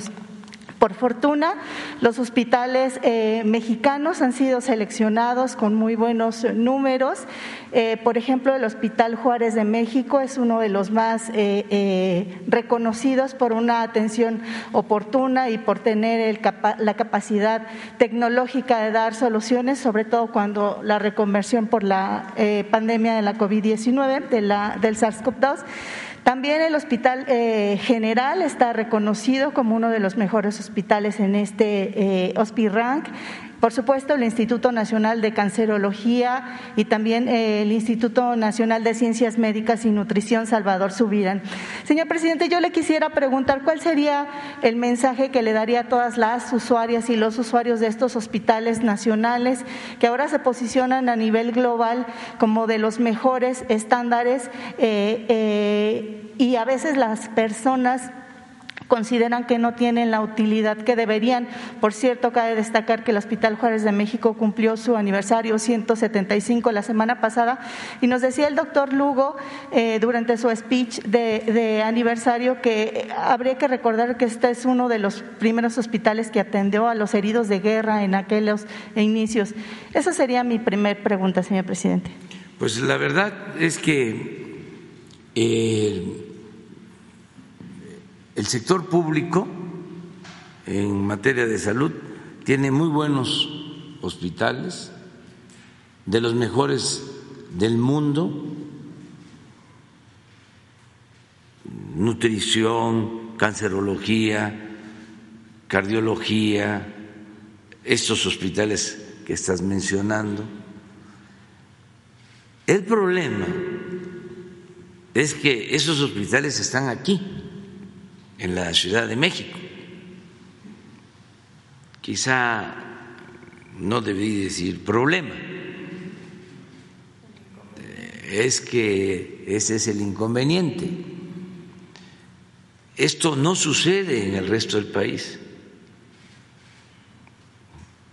Aquí eh, no tenemos problemas para la atención a enfermos Aquí casi tenemos el 100% de especialistas, pero acabamos de ver Guerrero y es lo opuesto. Está eh, en estado de indefensión la gente en materia de salud. Los centros de salud no tienen médicos, no hay medicinas, no hay especialistas. Y ese es un caso eh, extremo, ¿no? Pero en la mayoría del país tenemos problemas de salud. Desde luego, felicidades ¿no? a todos los trabajadores de la salud de estos hospitales de la Ciudad de México y de otras ciudades. Pero lo que queremos es que se tenga este servicio de primera en todo México. Ese es el, propósito. Ahora, por ejemplo, se hace la convocatoria para la contratación de especialistas. Aquí se los podría explicar, Zoe. Ah, ¿Por qué no ponen la gráfica? ¿Dónde hay más solicitudes? casi se este, cubren todas las vacantes en la Ciudad de México, en estos hospitales. A ver, explícalo. Porque ese es el problema, o sea, la desigualdad. Y todos debemos de tener los mismos derechos, las mismas oportunidades. Solamente un conservador diría que no exista Chiapas, que no exista Oaxaca, que no exista Guerrero y entonces México va a ser mejor. Ni estamos deseando eso nosotros, ni es cierto porque sin Chiapas, sin Guerrero y sin Oaxaca no tendríamos identidad cultural. ¿Qué seríamos? Uno de los pueblos con más cultura en el mundo es el pueblo de Oaxaca. ¿Qué seríamos como sociedad? sin los pueblos con más tradición, con más cultura. Estaríamos inmersos en crisis como en otros países, donde no tienen vida comunitaria, donde no tienen la grandeza cultural de México. Pero sí tenemos esto, que es lo que se está atendiendo. Eh, es esta la realidad. A ver. Gracias. Gracias, presidente. Si me permite, solo para acercarme un poquito más. Cuando, cuando se decidió hacer la, la convocatoria a los médicos especialistas de todo el país, una de las primeras decisiones que tomamos fue incorporar a todas las instituciones eh, públicas que requerían de especialistas. Lo primero que habría que, revisar es en el caso de la CINSAE. La CINSAE es la coordinación de los institutos nacionales de salud y los hospitales de alta especialidad. Ahí se concentran efectivamente nutrición, el Instituto Nacional de, eh, Cardiología, el INCAN y demás. Y el primer dato que habría que observar es la cantidad. Lo que necesitaban ellos de médicos especialistas, pues era menor. Es decir, su, déficit de médicos especialistas, de vacantes, era muy pequeña si la comparamos, por ejemplo, con lo que se concentra a través del el INSABI. Y de estos, eh, por eso se alcanzó este 92%. Son los hospitales que refiere el presidente, que la mayoría están aquí en la ciudad, eh, en la Ciudad de México. Ahora, incluso en el caso del, del IMSS, en el régimen ordinario, el IMSS está presente en donde hay eh, derechohabientes, personas aseguradas, trabajadores asegurados y sus beneficiarios. También tiene, eh, de alguna manera, mucho más componente urbano, por decirlo de alguna forma. Y, ahí vemos cómo se alcanza una cobertura del 30, de 31.5%.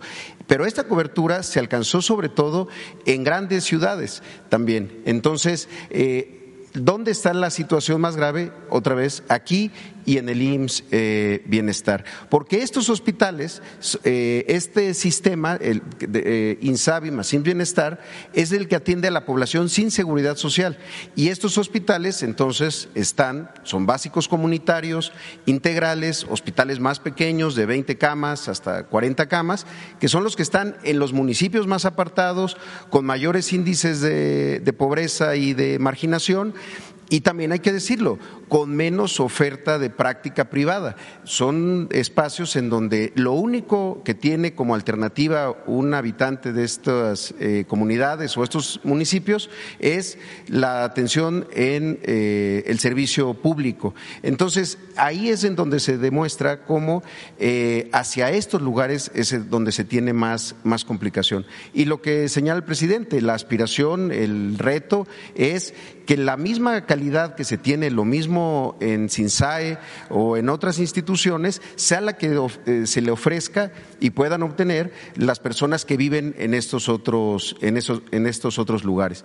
Eh, eh, muchas veces, para que alguien de una población lejana pueda recibir atención médica de alta especialidad cuando no tiene seguridad social, pues es viajar a la Ciudad de México, no hay de otra, tener que hacer un transporte que muchas veces nunca se considera que eso cuesta y es también un impacto de gasto de bolsillo. A veces se piensa que el gasto de bolsillo es solo lo que se, se erogó por parte de una persona para un servicio privado de salud, pero no se considera que todos esos transportes, todas esas movilizaciones con la familia, a veces en estancias prolongadas en hospitales, le cuestan a la gente. Por eso tenemos que ser más resolutivos y que los hospitales que están incorporados hoy en los sistemas estatales de salud, incluso en alta especialidad, pues a la hora de pasar ya a la centralización, al gobierno federal, logremos incrementar su calidad y su capacidad de resolver ahí mismo en cada uno de los estados.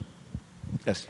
Señor presidente, un dato que quisiera adicionar, si me lo permite, eh, y una disculpa que omití el nombre de todos los hospitales pero hay hospitales también que pertenecen al Instituto Mexicano del Seguro Social, clínicas que están ahí ranqueadas, pero sobre la importancia de este estudio es que están los hospitales públicos sobre los privados en el país y están reconocidos en la región. Entonces yo creo que ese también es el, valor y la valía de este eh, interesante estudio.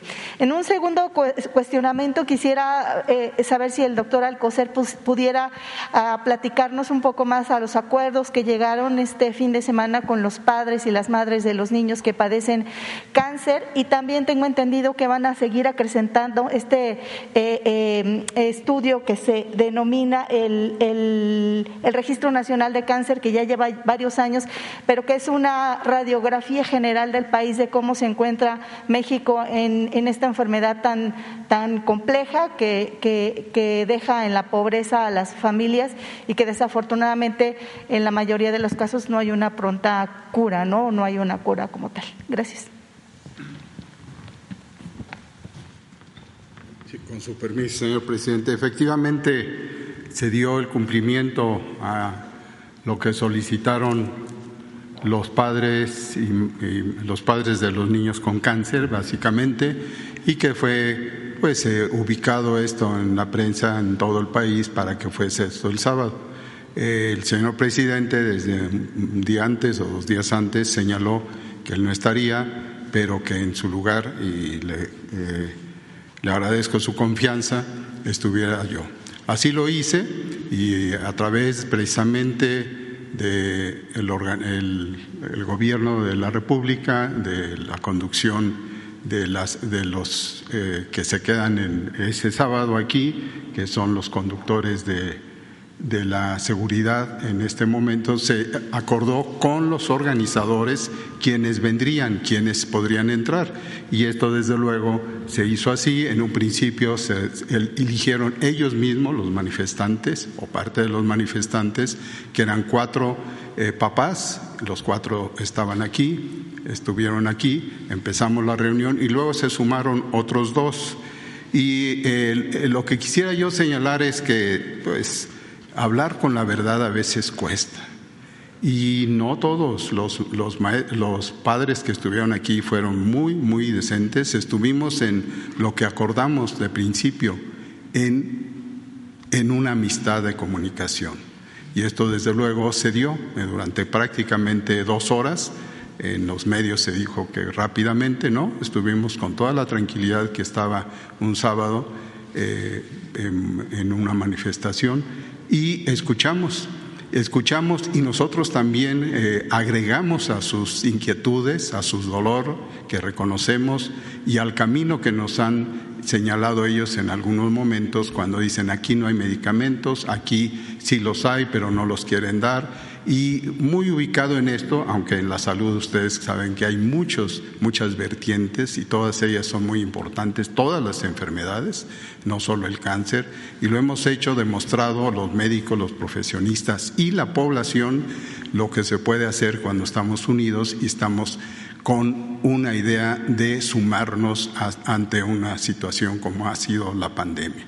Pero en este caso también se ha utilizado eh, no entro en detalle, lo, se ha señalado mucho, en una politiquería y se puso de manifiesto en eso. Eh, frente a estos eh, papás y dos que se sumaron, con todo respeto, no, no dos papás, la abogada que conduce a un grupo de, de pacientes en términos amplios y una nueva paciente, o no, no madre, sino paciente en sí de cáncer, que estuvo aquí presente, de Michoacán, representando en cierta forma a más de 50 mujeres con cáncer, eh, con cáncer de seno, estuvieron oyendo y dieron sus impresiones. Sin embargo, después la comunicación de estas dos últimas asistentes, que por cierto no había consenso de que fueran escuchadas por diferentes razones y yo me tomé la libertad, porque la libertad es de, de oír, de escuchar y este es un derecho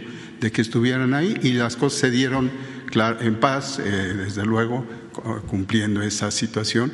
Y hablamos de cosas este, que venían manifestándose, por ejemplo, las quimioterapias famosas, que ya es uno de sus, de sus inquietudes mayores para algunos, no para los padres que desde hace 52 semanas se reúnen con funcionarios ahí presentes del, de, la Secretaría de Salud y que lo propio se hace en el Seguro Social con otro grupo de médicos y han intercambiado, hemos intercambiado opiniones constantes con ellos y de hecho me comprometí que cada tres meses podíamos hablar ya de temas particulares.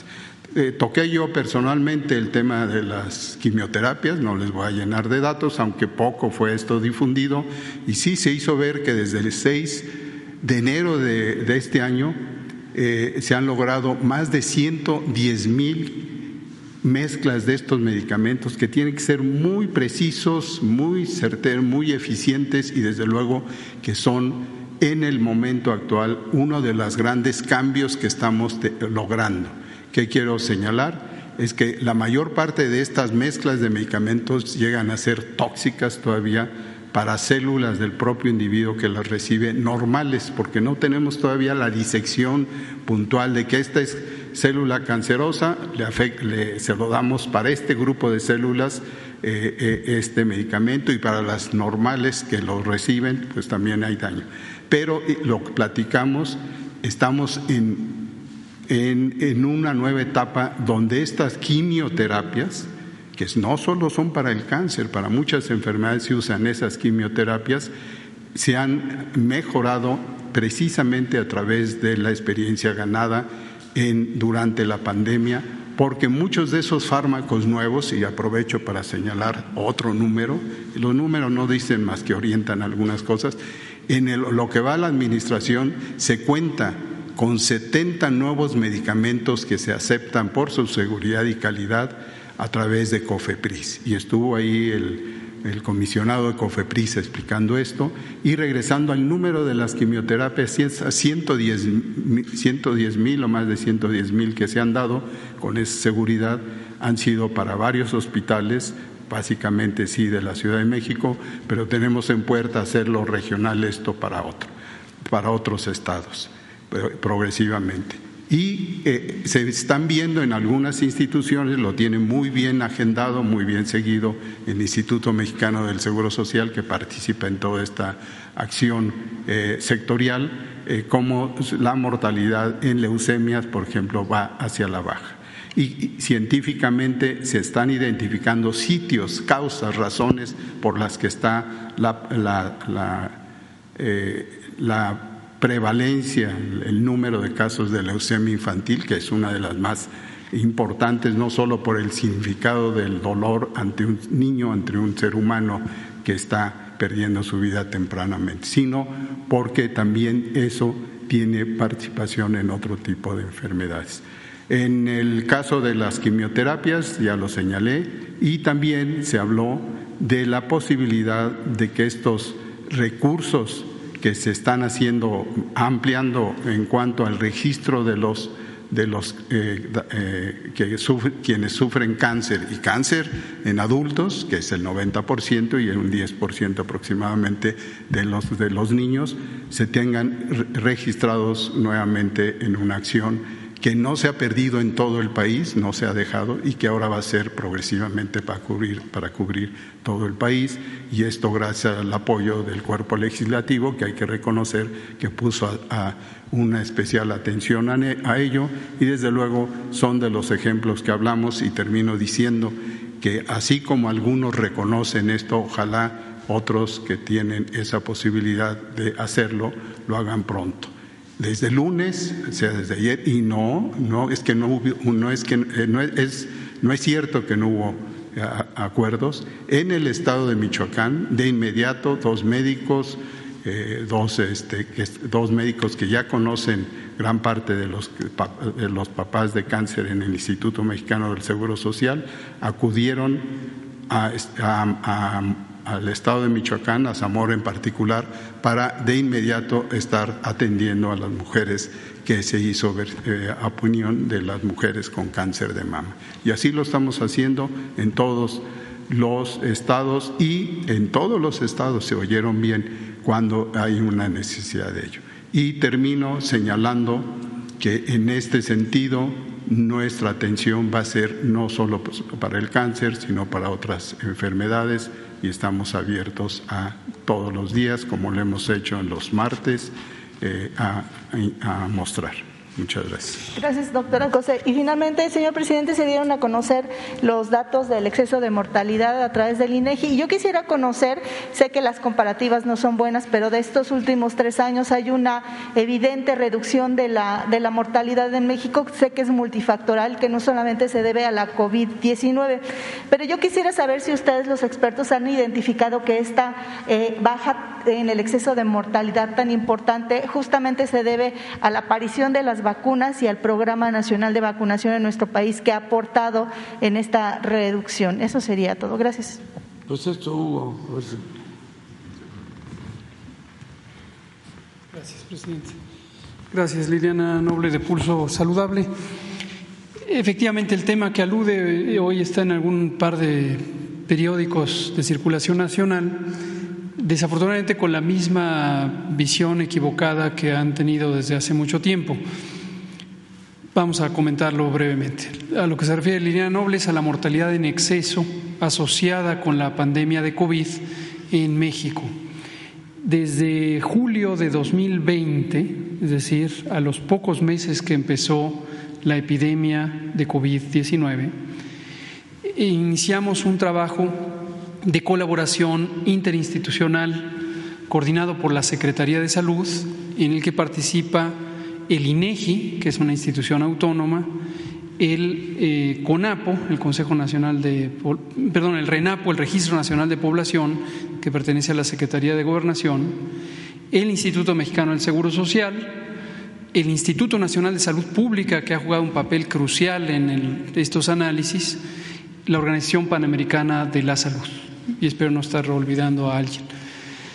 El propósito de este análisis fue evaluar cuál podía ser el impacto general de la epidemia de COVID más allá de las personas que se conoce fallecieron lamentablemente por COVID o de aquellas personas que, aun cuando no fueron registradas eh, en el eh, sistema de vigilancia epidemiológica por no haber eh, acudido a atención a una institución de salud, pudieran haber fallecido en casa y finalmente se conoce que fallecieron por COVID a través de la, del acta de defunción. Entonces, este trabajo, julio de 2020, es un trabajo del Gobierno de México que coordina la Secretaría de Salud. ¿Cuál es la información errada que tienen varios periódicos que ponen un contraste entre los datos de mortalidad COVID que mostramos de la vigilancia epidemiológica contra esos datos? A pesar de que hemos explicado en innumerables ocasiones la diferencia de estas dos cifras.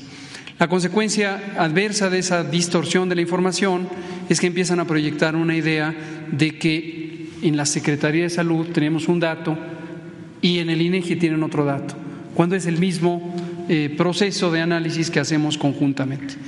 En la página coronavirus.gov.mx publicamos quincenalmente el boletín de exceso de mortalidad que precisamente muestra estos análisis. Ahora termino comentando, este análisis ha sido muy importante. México fue uno de los primeros países del mundo que empezó a hacer este tipo de análisis al tiempo que lo hacía también algunos países europeos occidentales, lo ha hecho Estados Unidos, lo ha hecho Canadá, con una metodología que se conoce desde hace tiempo en la comunidad de salud global y que hemos utilizado para que sea comparable en el mundo. En el mundo entero, para aquellos países que hacemos este tipo de datos, de análisis de datos, se ha encontrado que la mortalidad por COVID es menor a la mortalidad relacionada con la epidemia porque hay otras causas de muerte durante la epidemia que aumentaron. Y en general en el mundo, en promedio, hay un incremento, un aumento de mortalidad durante la epidemia de COVID que no necesariamente es causada por el COVID, sino por otras causas, de aproximadamente una tercera parte o una, eh, más o menos una tercera parte en promedio en todos los países del mundo que hacen este análisis. Es decir, México no es diferente a lo que ha ocurrido en otras partes del mundo. Y esa es la información que periódicamente publicamos. Quincenalmente, quien la quiera revisar, está en el portal coronavirus.gov.mx y se llama Boletín de Exceso de Mortalidad durante la epidemia de COVID. Ahora, lo último que digo es, la noticia positiva es que efectivamente desde que empezó la vacunación COVID empezó a reducirse no solamente la mortalidad causada por COVID, sino en general empezó también la normalización de actividades en el sector salud y en la vida pública en general, y empezó con ello a reducirse el impacto de la epidemia en todas las causas de muerte. De tal manera que en el último semestre, que es lo que llevamos del año 2022, no ha existido exceso de mortalidad. En 2022, hasta donde llevamos, es aproximadamente la misma mortalidad que tenemos históricamente en los años recientes. Muchas gracias.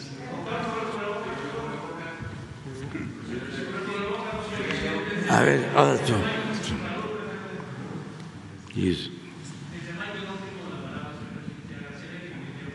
sí, pero mañana, porque ya con estos vamos a terminar.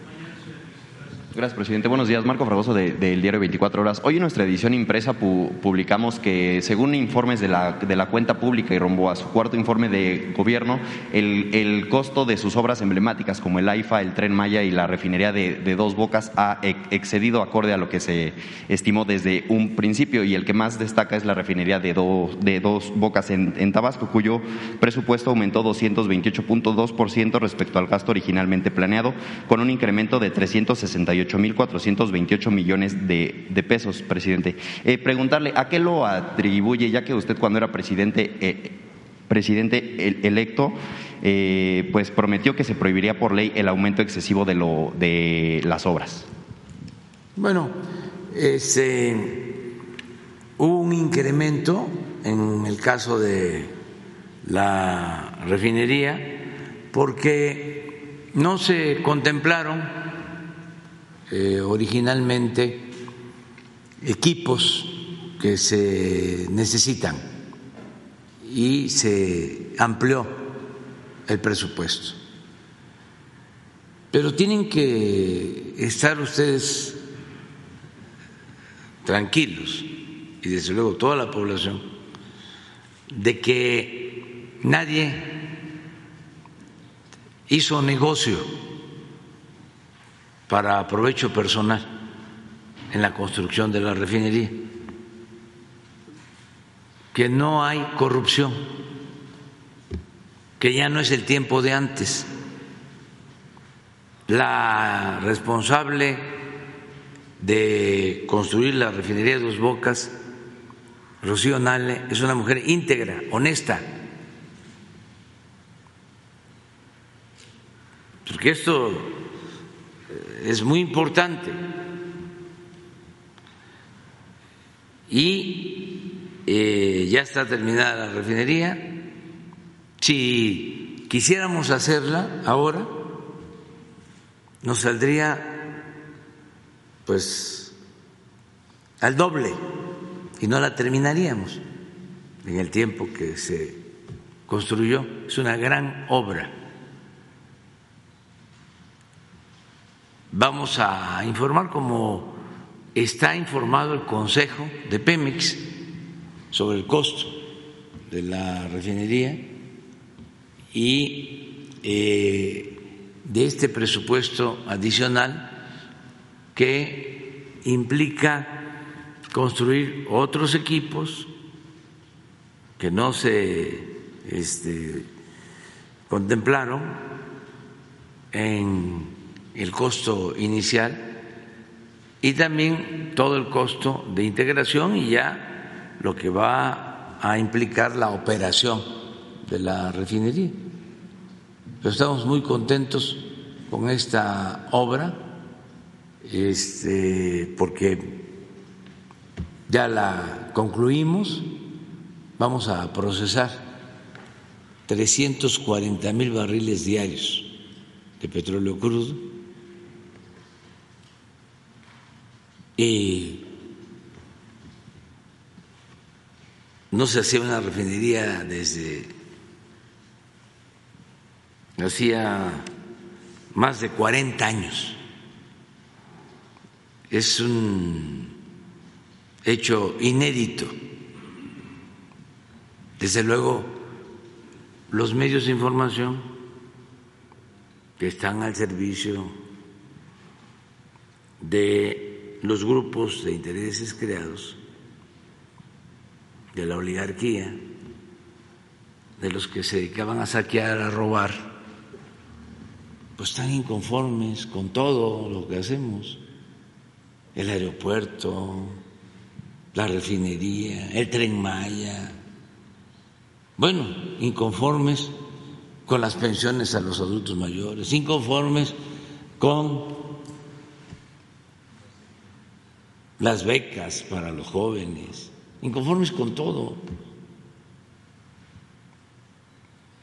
Además que debe de quedar muy claro, muy claro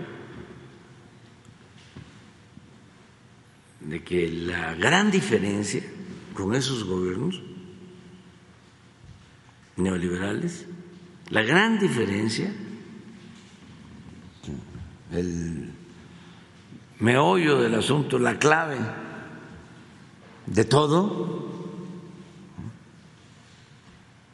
es que no se acepta la corrupción en este gobierno, no se permite la corrupción Y en este sentido, presidente, eh, el Instituto Mexicano de la Competitividad aseveró que en las megaobras y otros proyectos de su gobierno se ha gastado más de 9 mil millones de pesos sin licitación con proveedores riesgosos, posibles empresas fantasmas sancionadas o de reciente creación.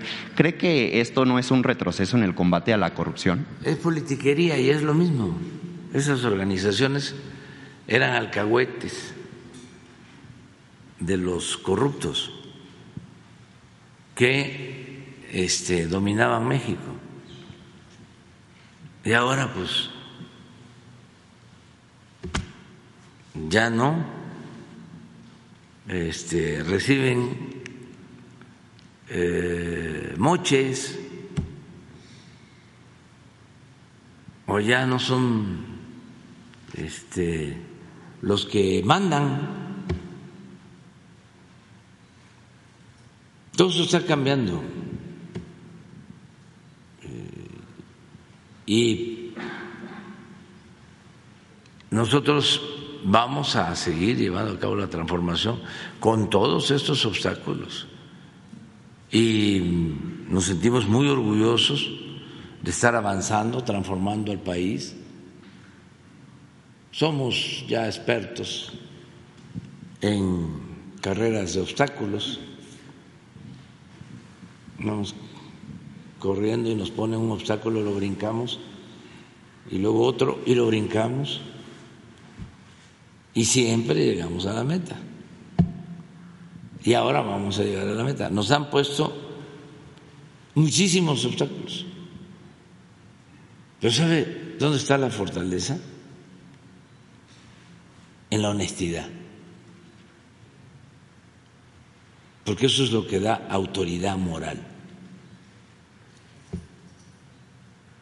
Si Rocío fuese corrupta, si el secretario de Salud fuese corrupto, no, imagínense los reportajes que saldrían, porque hay cosas que no se pueden esconder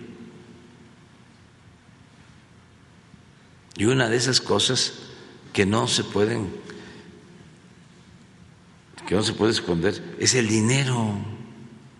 Y más cuando se trata de corruptos.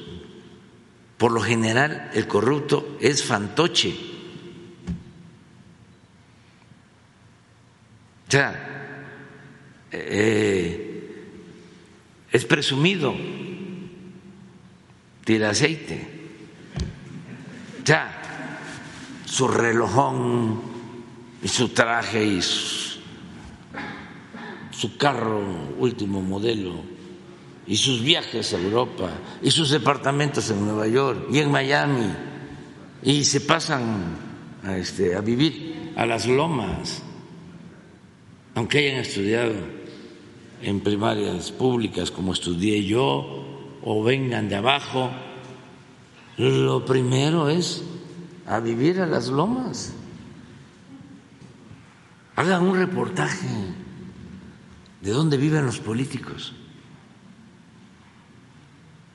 del antiguo régimen.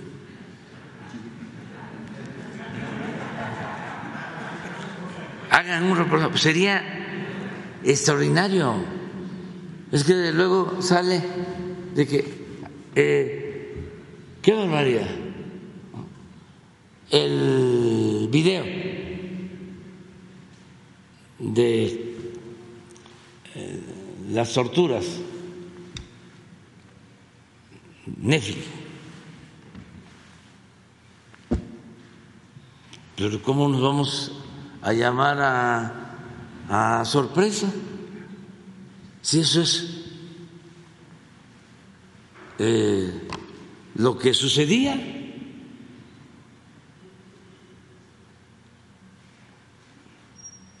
Hagan ese reportaje.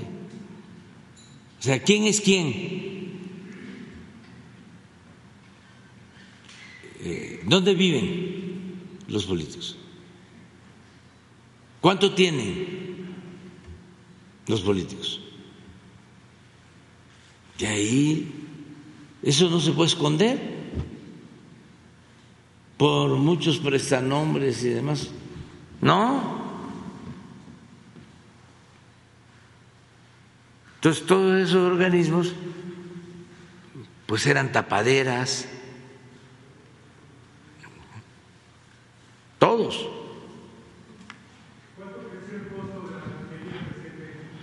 Pues eh, creo que como dos o cuatro mil millones de dólares más, porque no se contempló todo.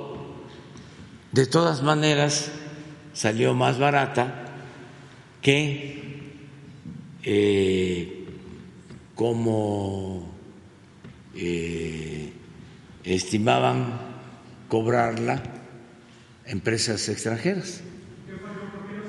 ¿Y no se estiman sanciones para los funcionarios que hicieron el costo inicial? No, no, porque costó lo que se estimó para el número de plantas originales. Lo que sucede es que, por ejemplo, no estaba incluido el gasoducto y eso se incluyó. Y se ha aclarado perfectamente, pero no, no, este, va a estar muy difícil este, que lo que lo acepten porque no es el propósito, pues, de informarse sobre el costo, no, es golpear, nada más que no van a poder, porque no somos lo mismo, no somos ladrones. Y a ti que te gusta el pañuelito blanco, mira, a ti. No, allá atrás, es que él siempre dice que el pañuelito blanco, este, y no permitimos la corrupción, no somos rateros. El problema de los gobiernos neoliberales es que eran muy ladrones. Muy rateros, y no solo los políticos, sino los empresarios que en sentido estricto ni siquiera eran empresarios, eran traficantes de influencia, pero mucho, mucho, muy corruptos.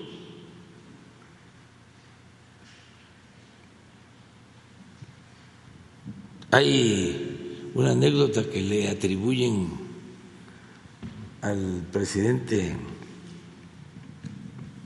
Cárdenas, que a lo mejor no tiene que ver con la realidad, pero cuando eh, estaban las presiones de todo tipo, porque no querían la expropiación petrolera,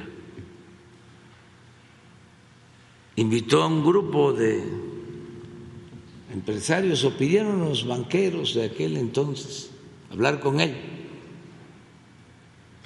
banqueros nacionales, pero sobre todo extranjeros. Y estaban sentados todos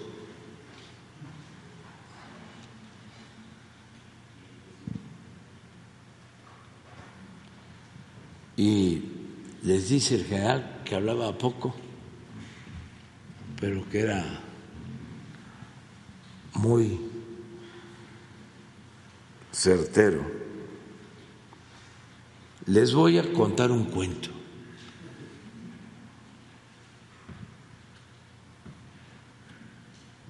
Todos se quedaron callados.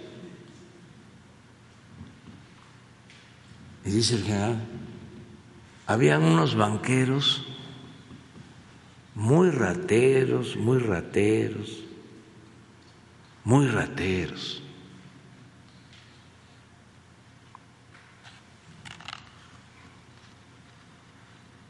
Y se quedó callado. Y dice uno, Y el cuento general, ese es el cuento.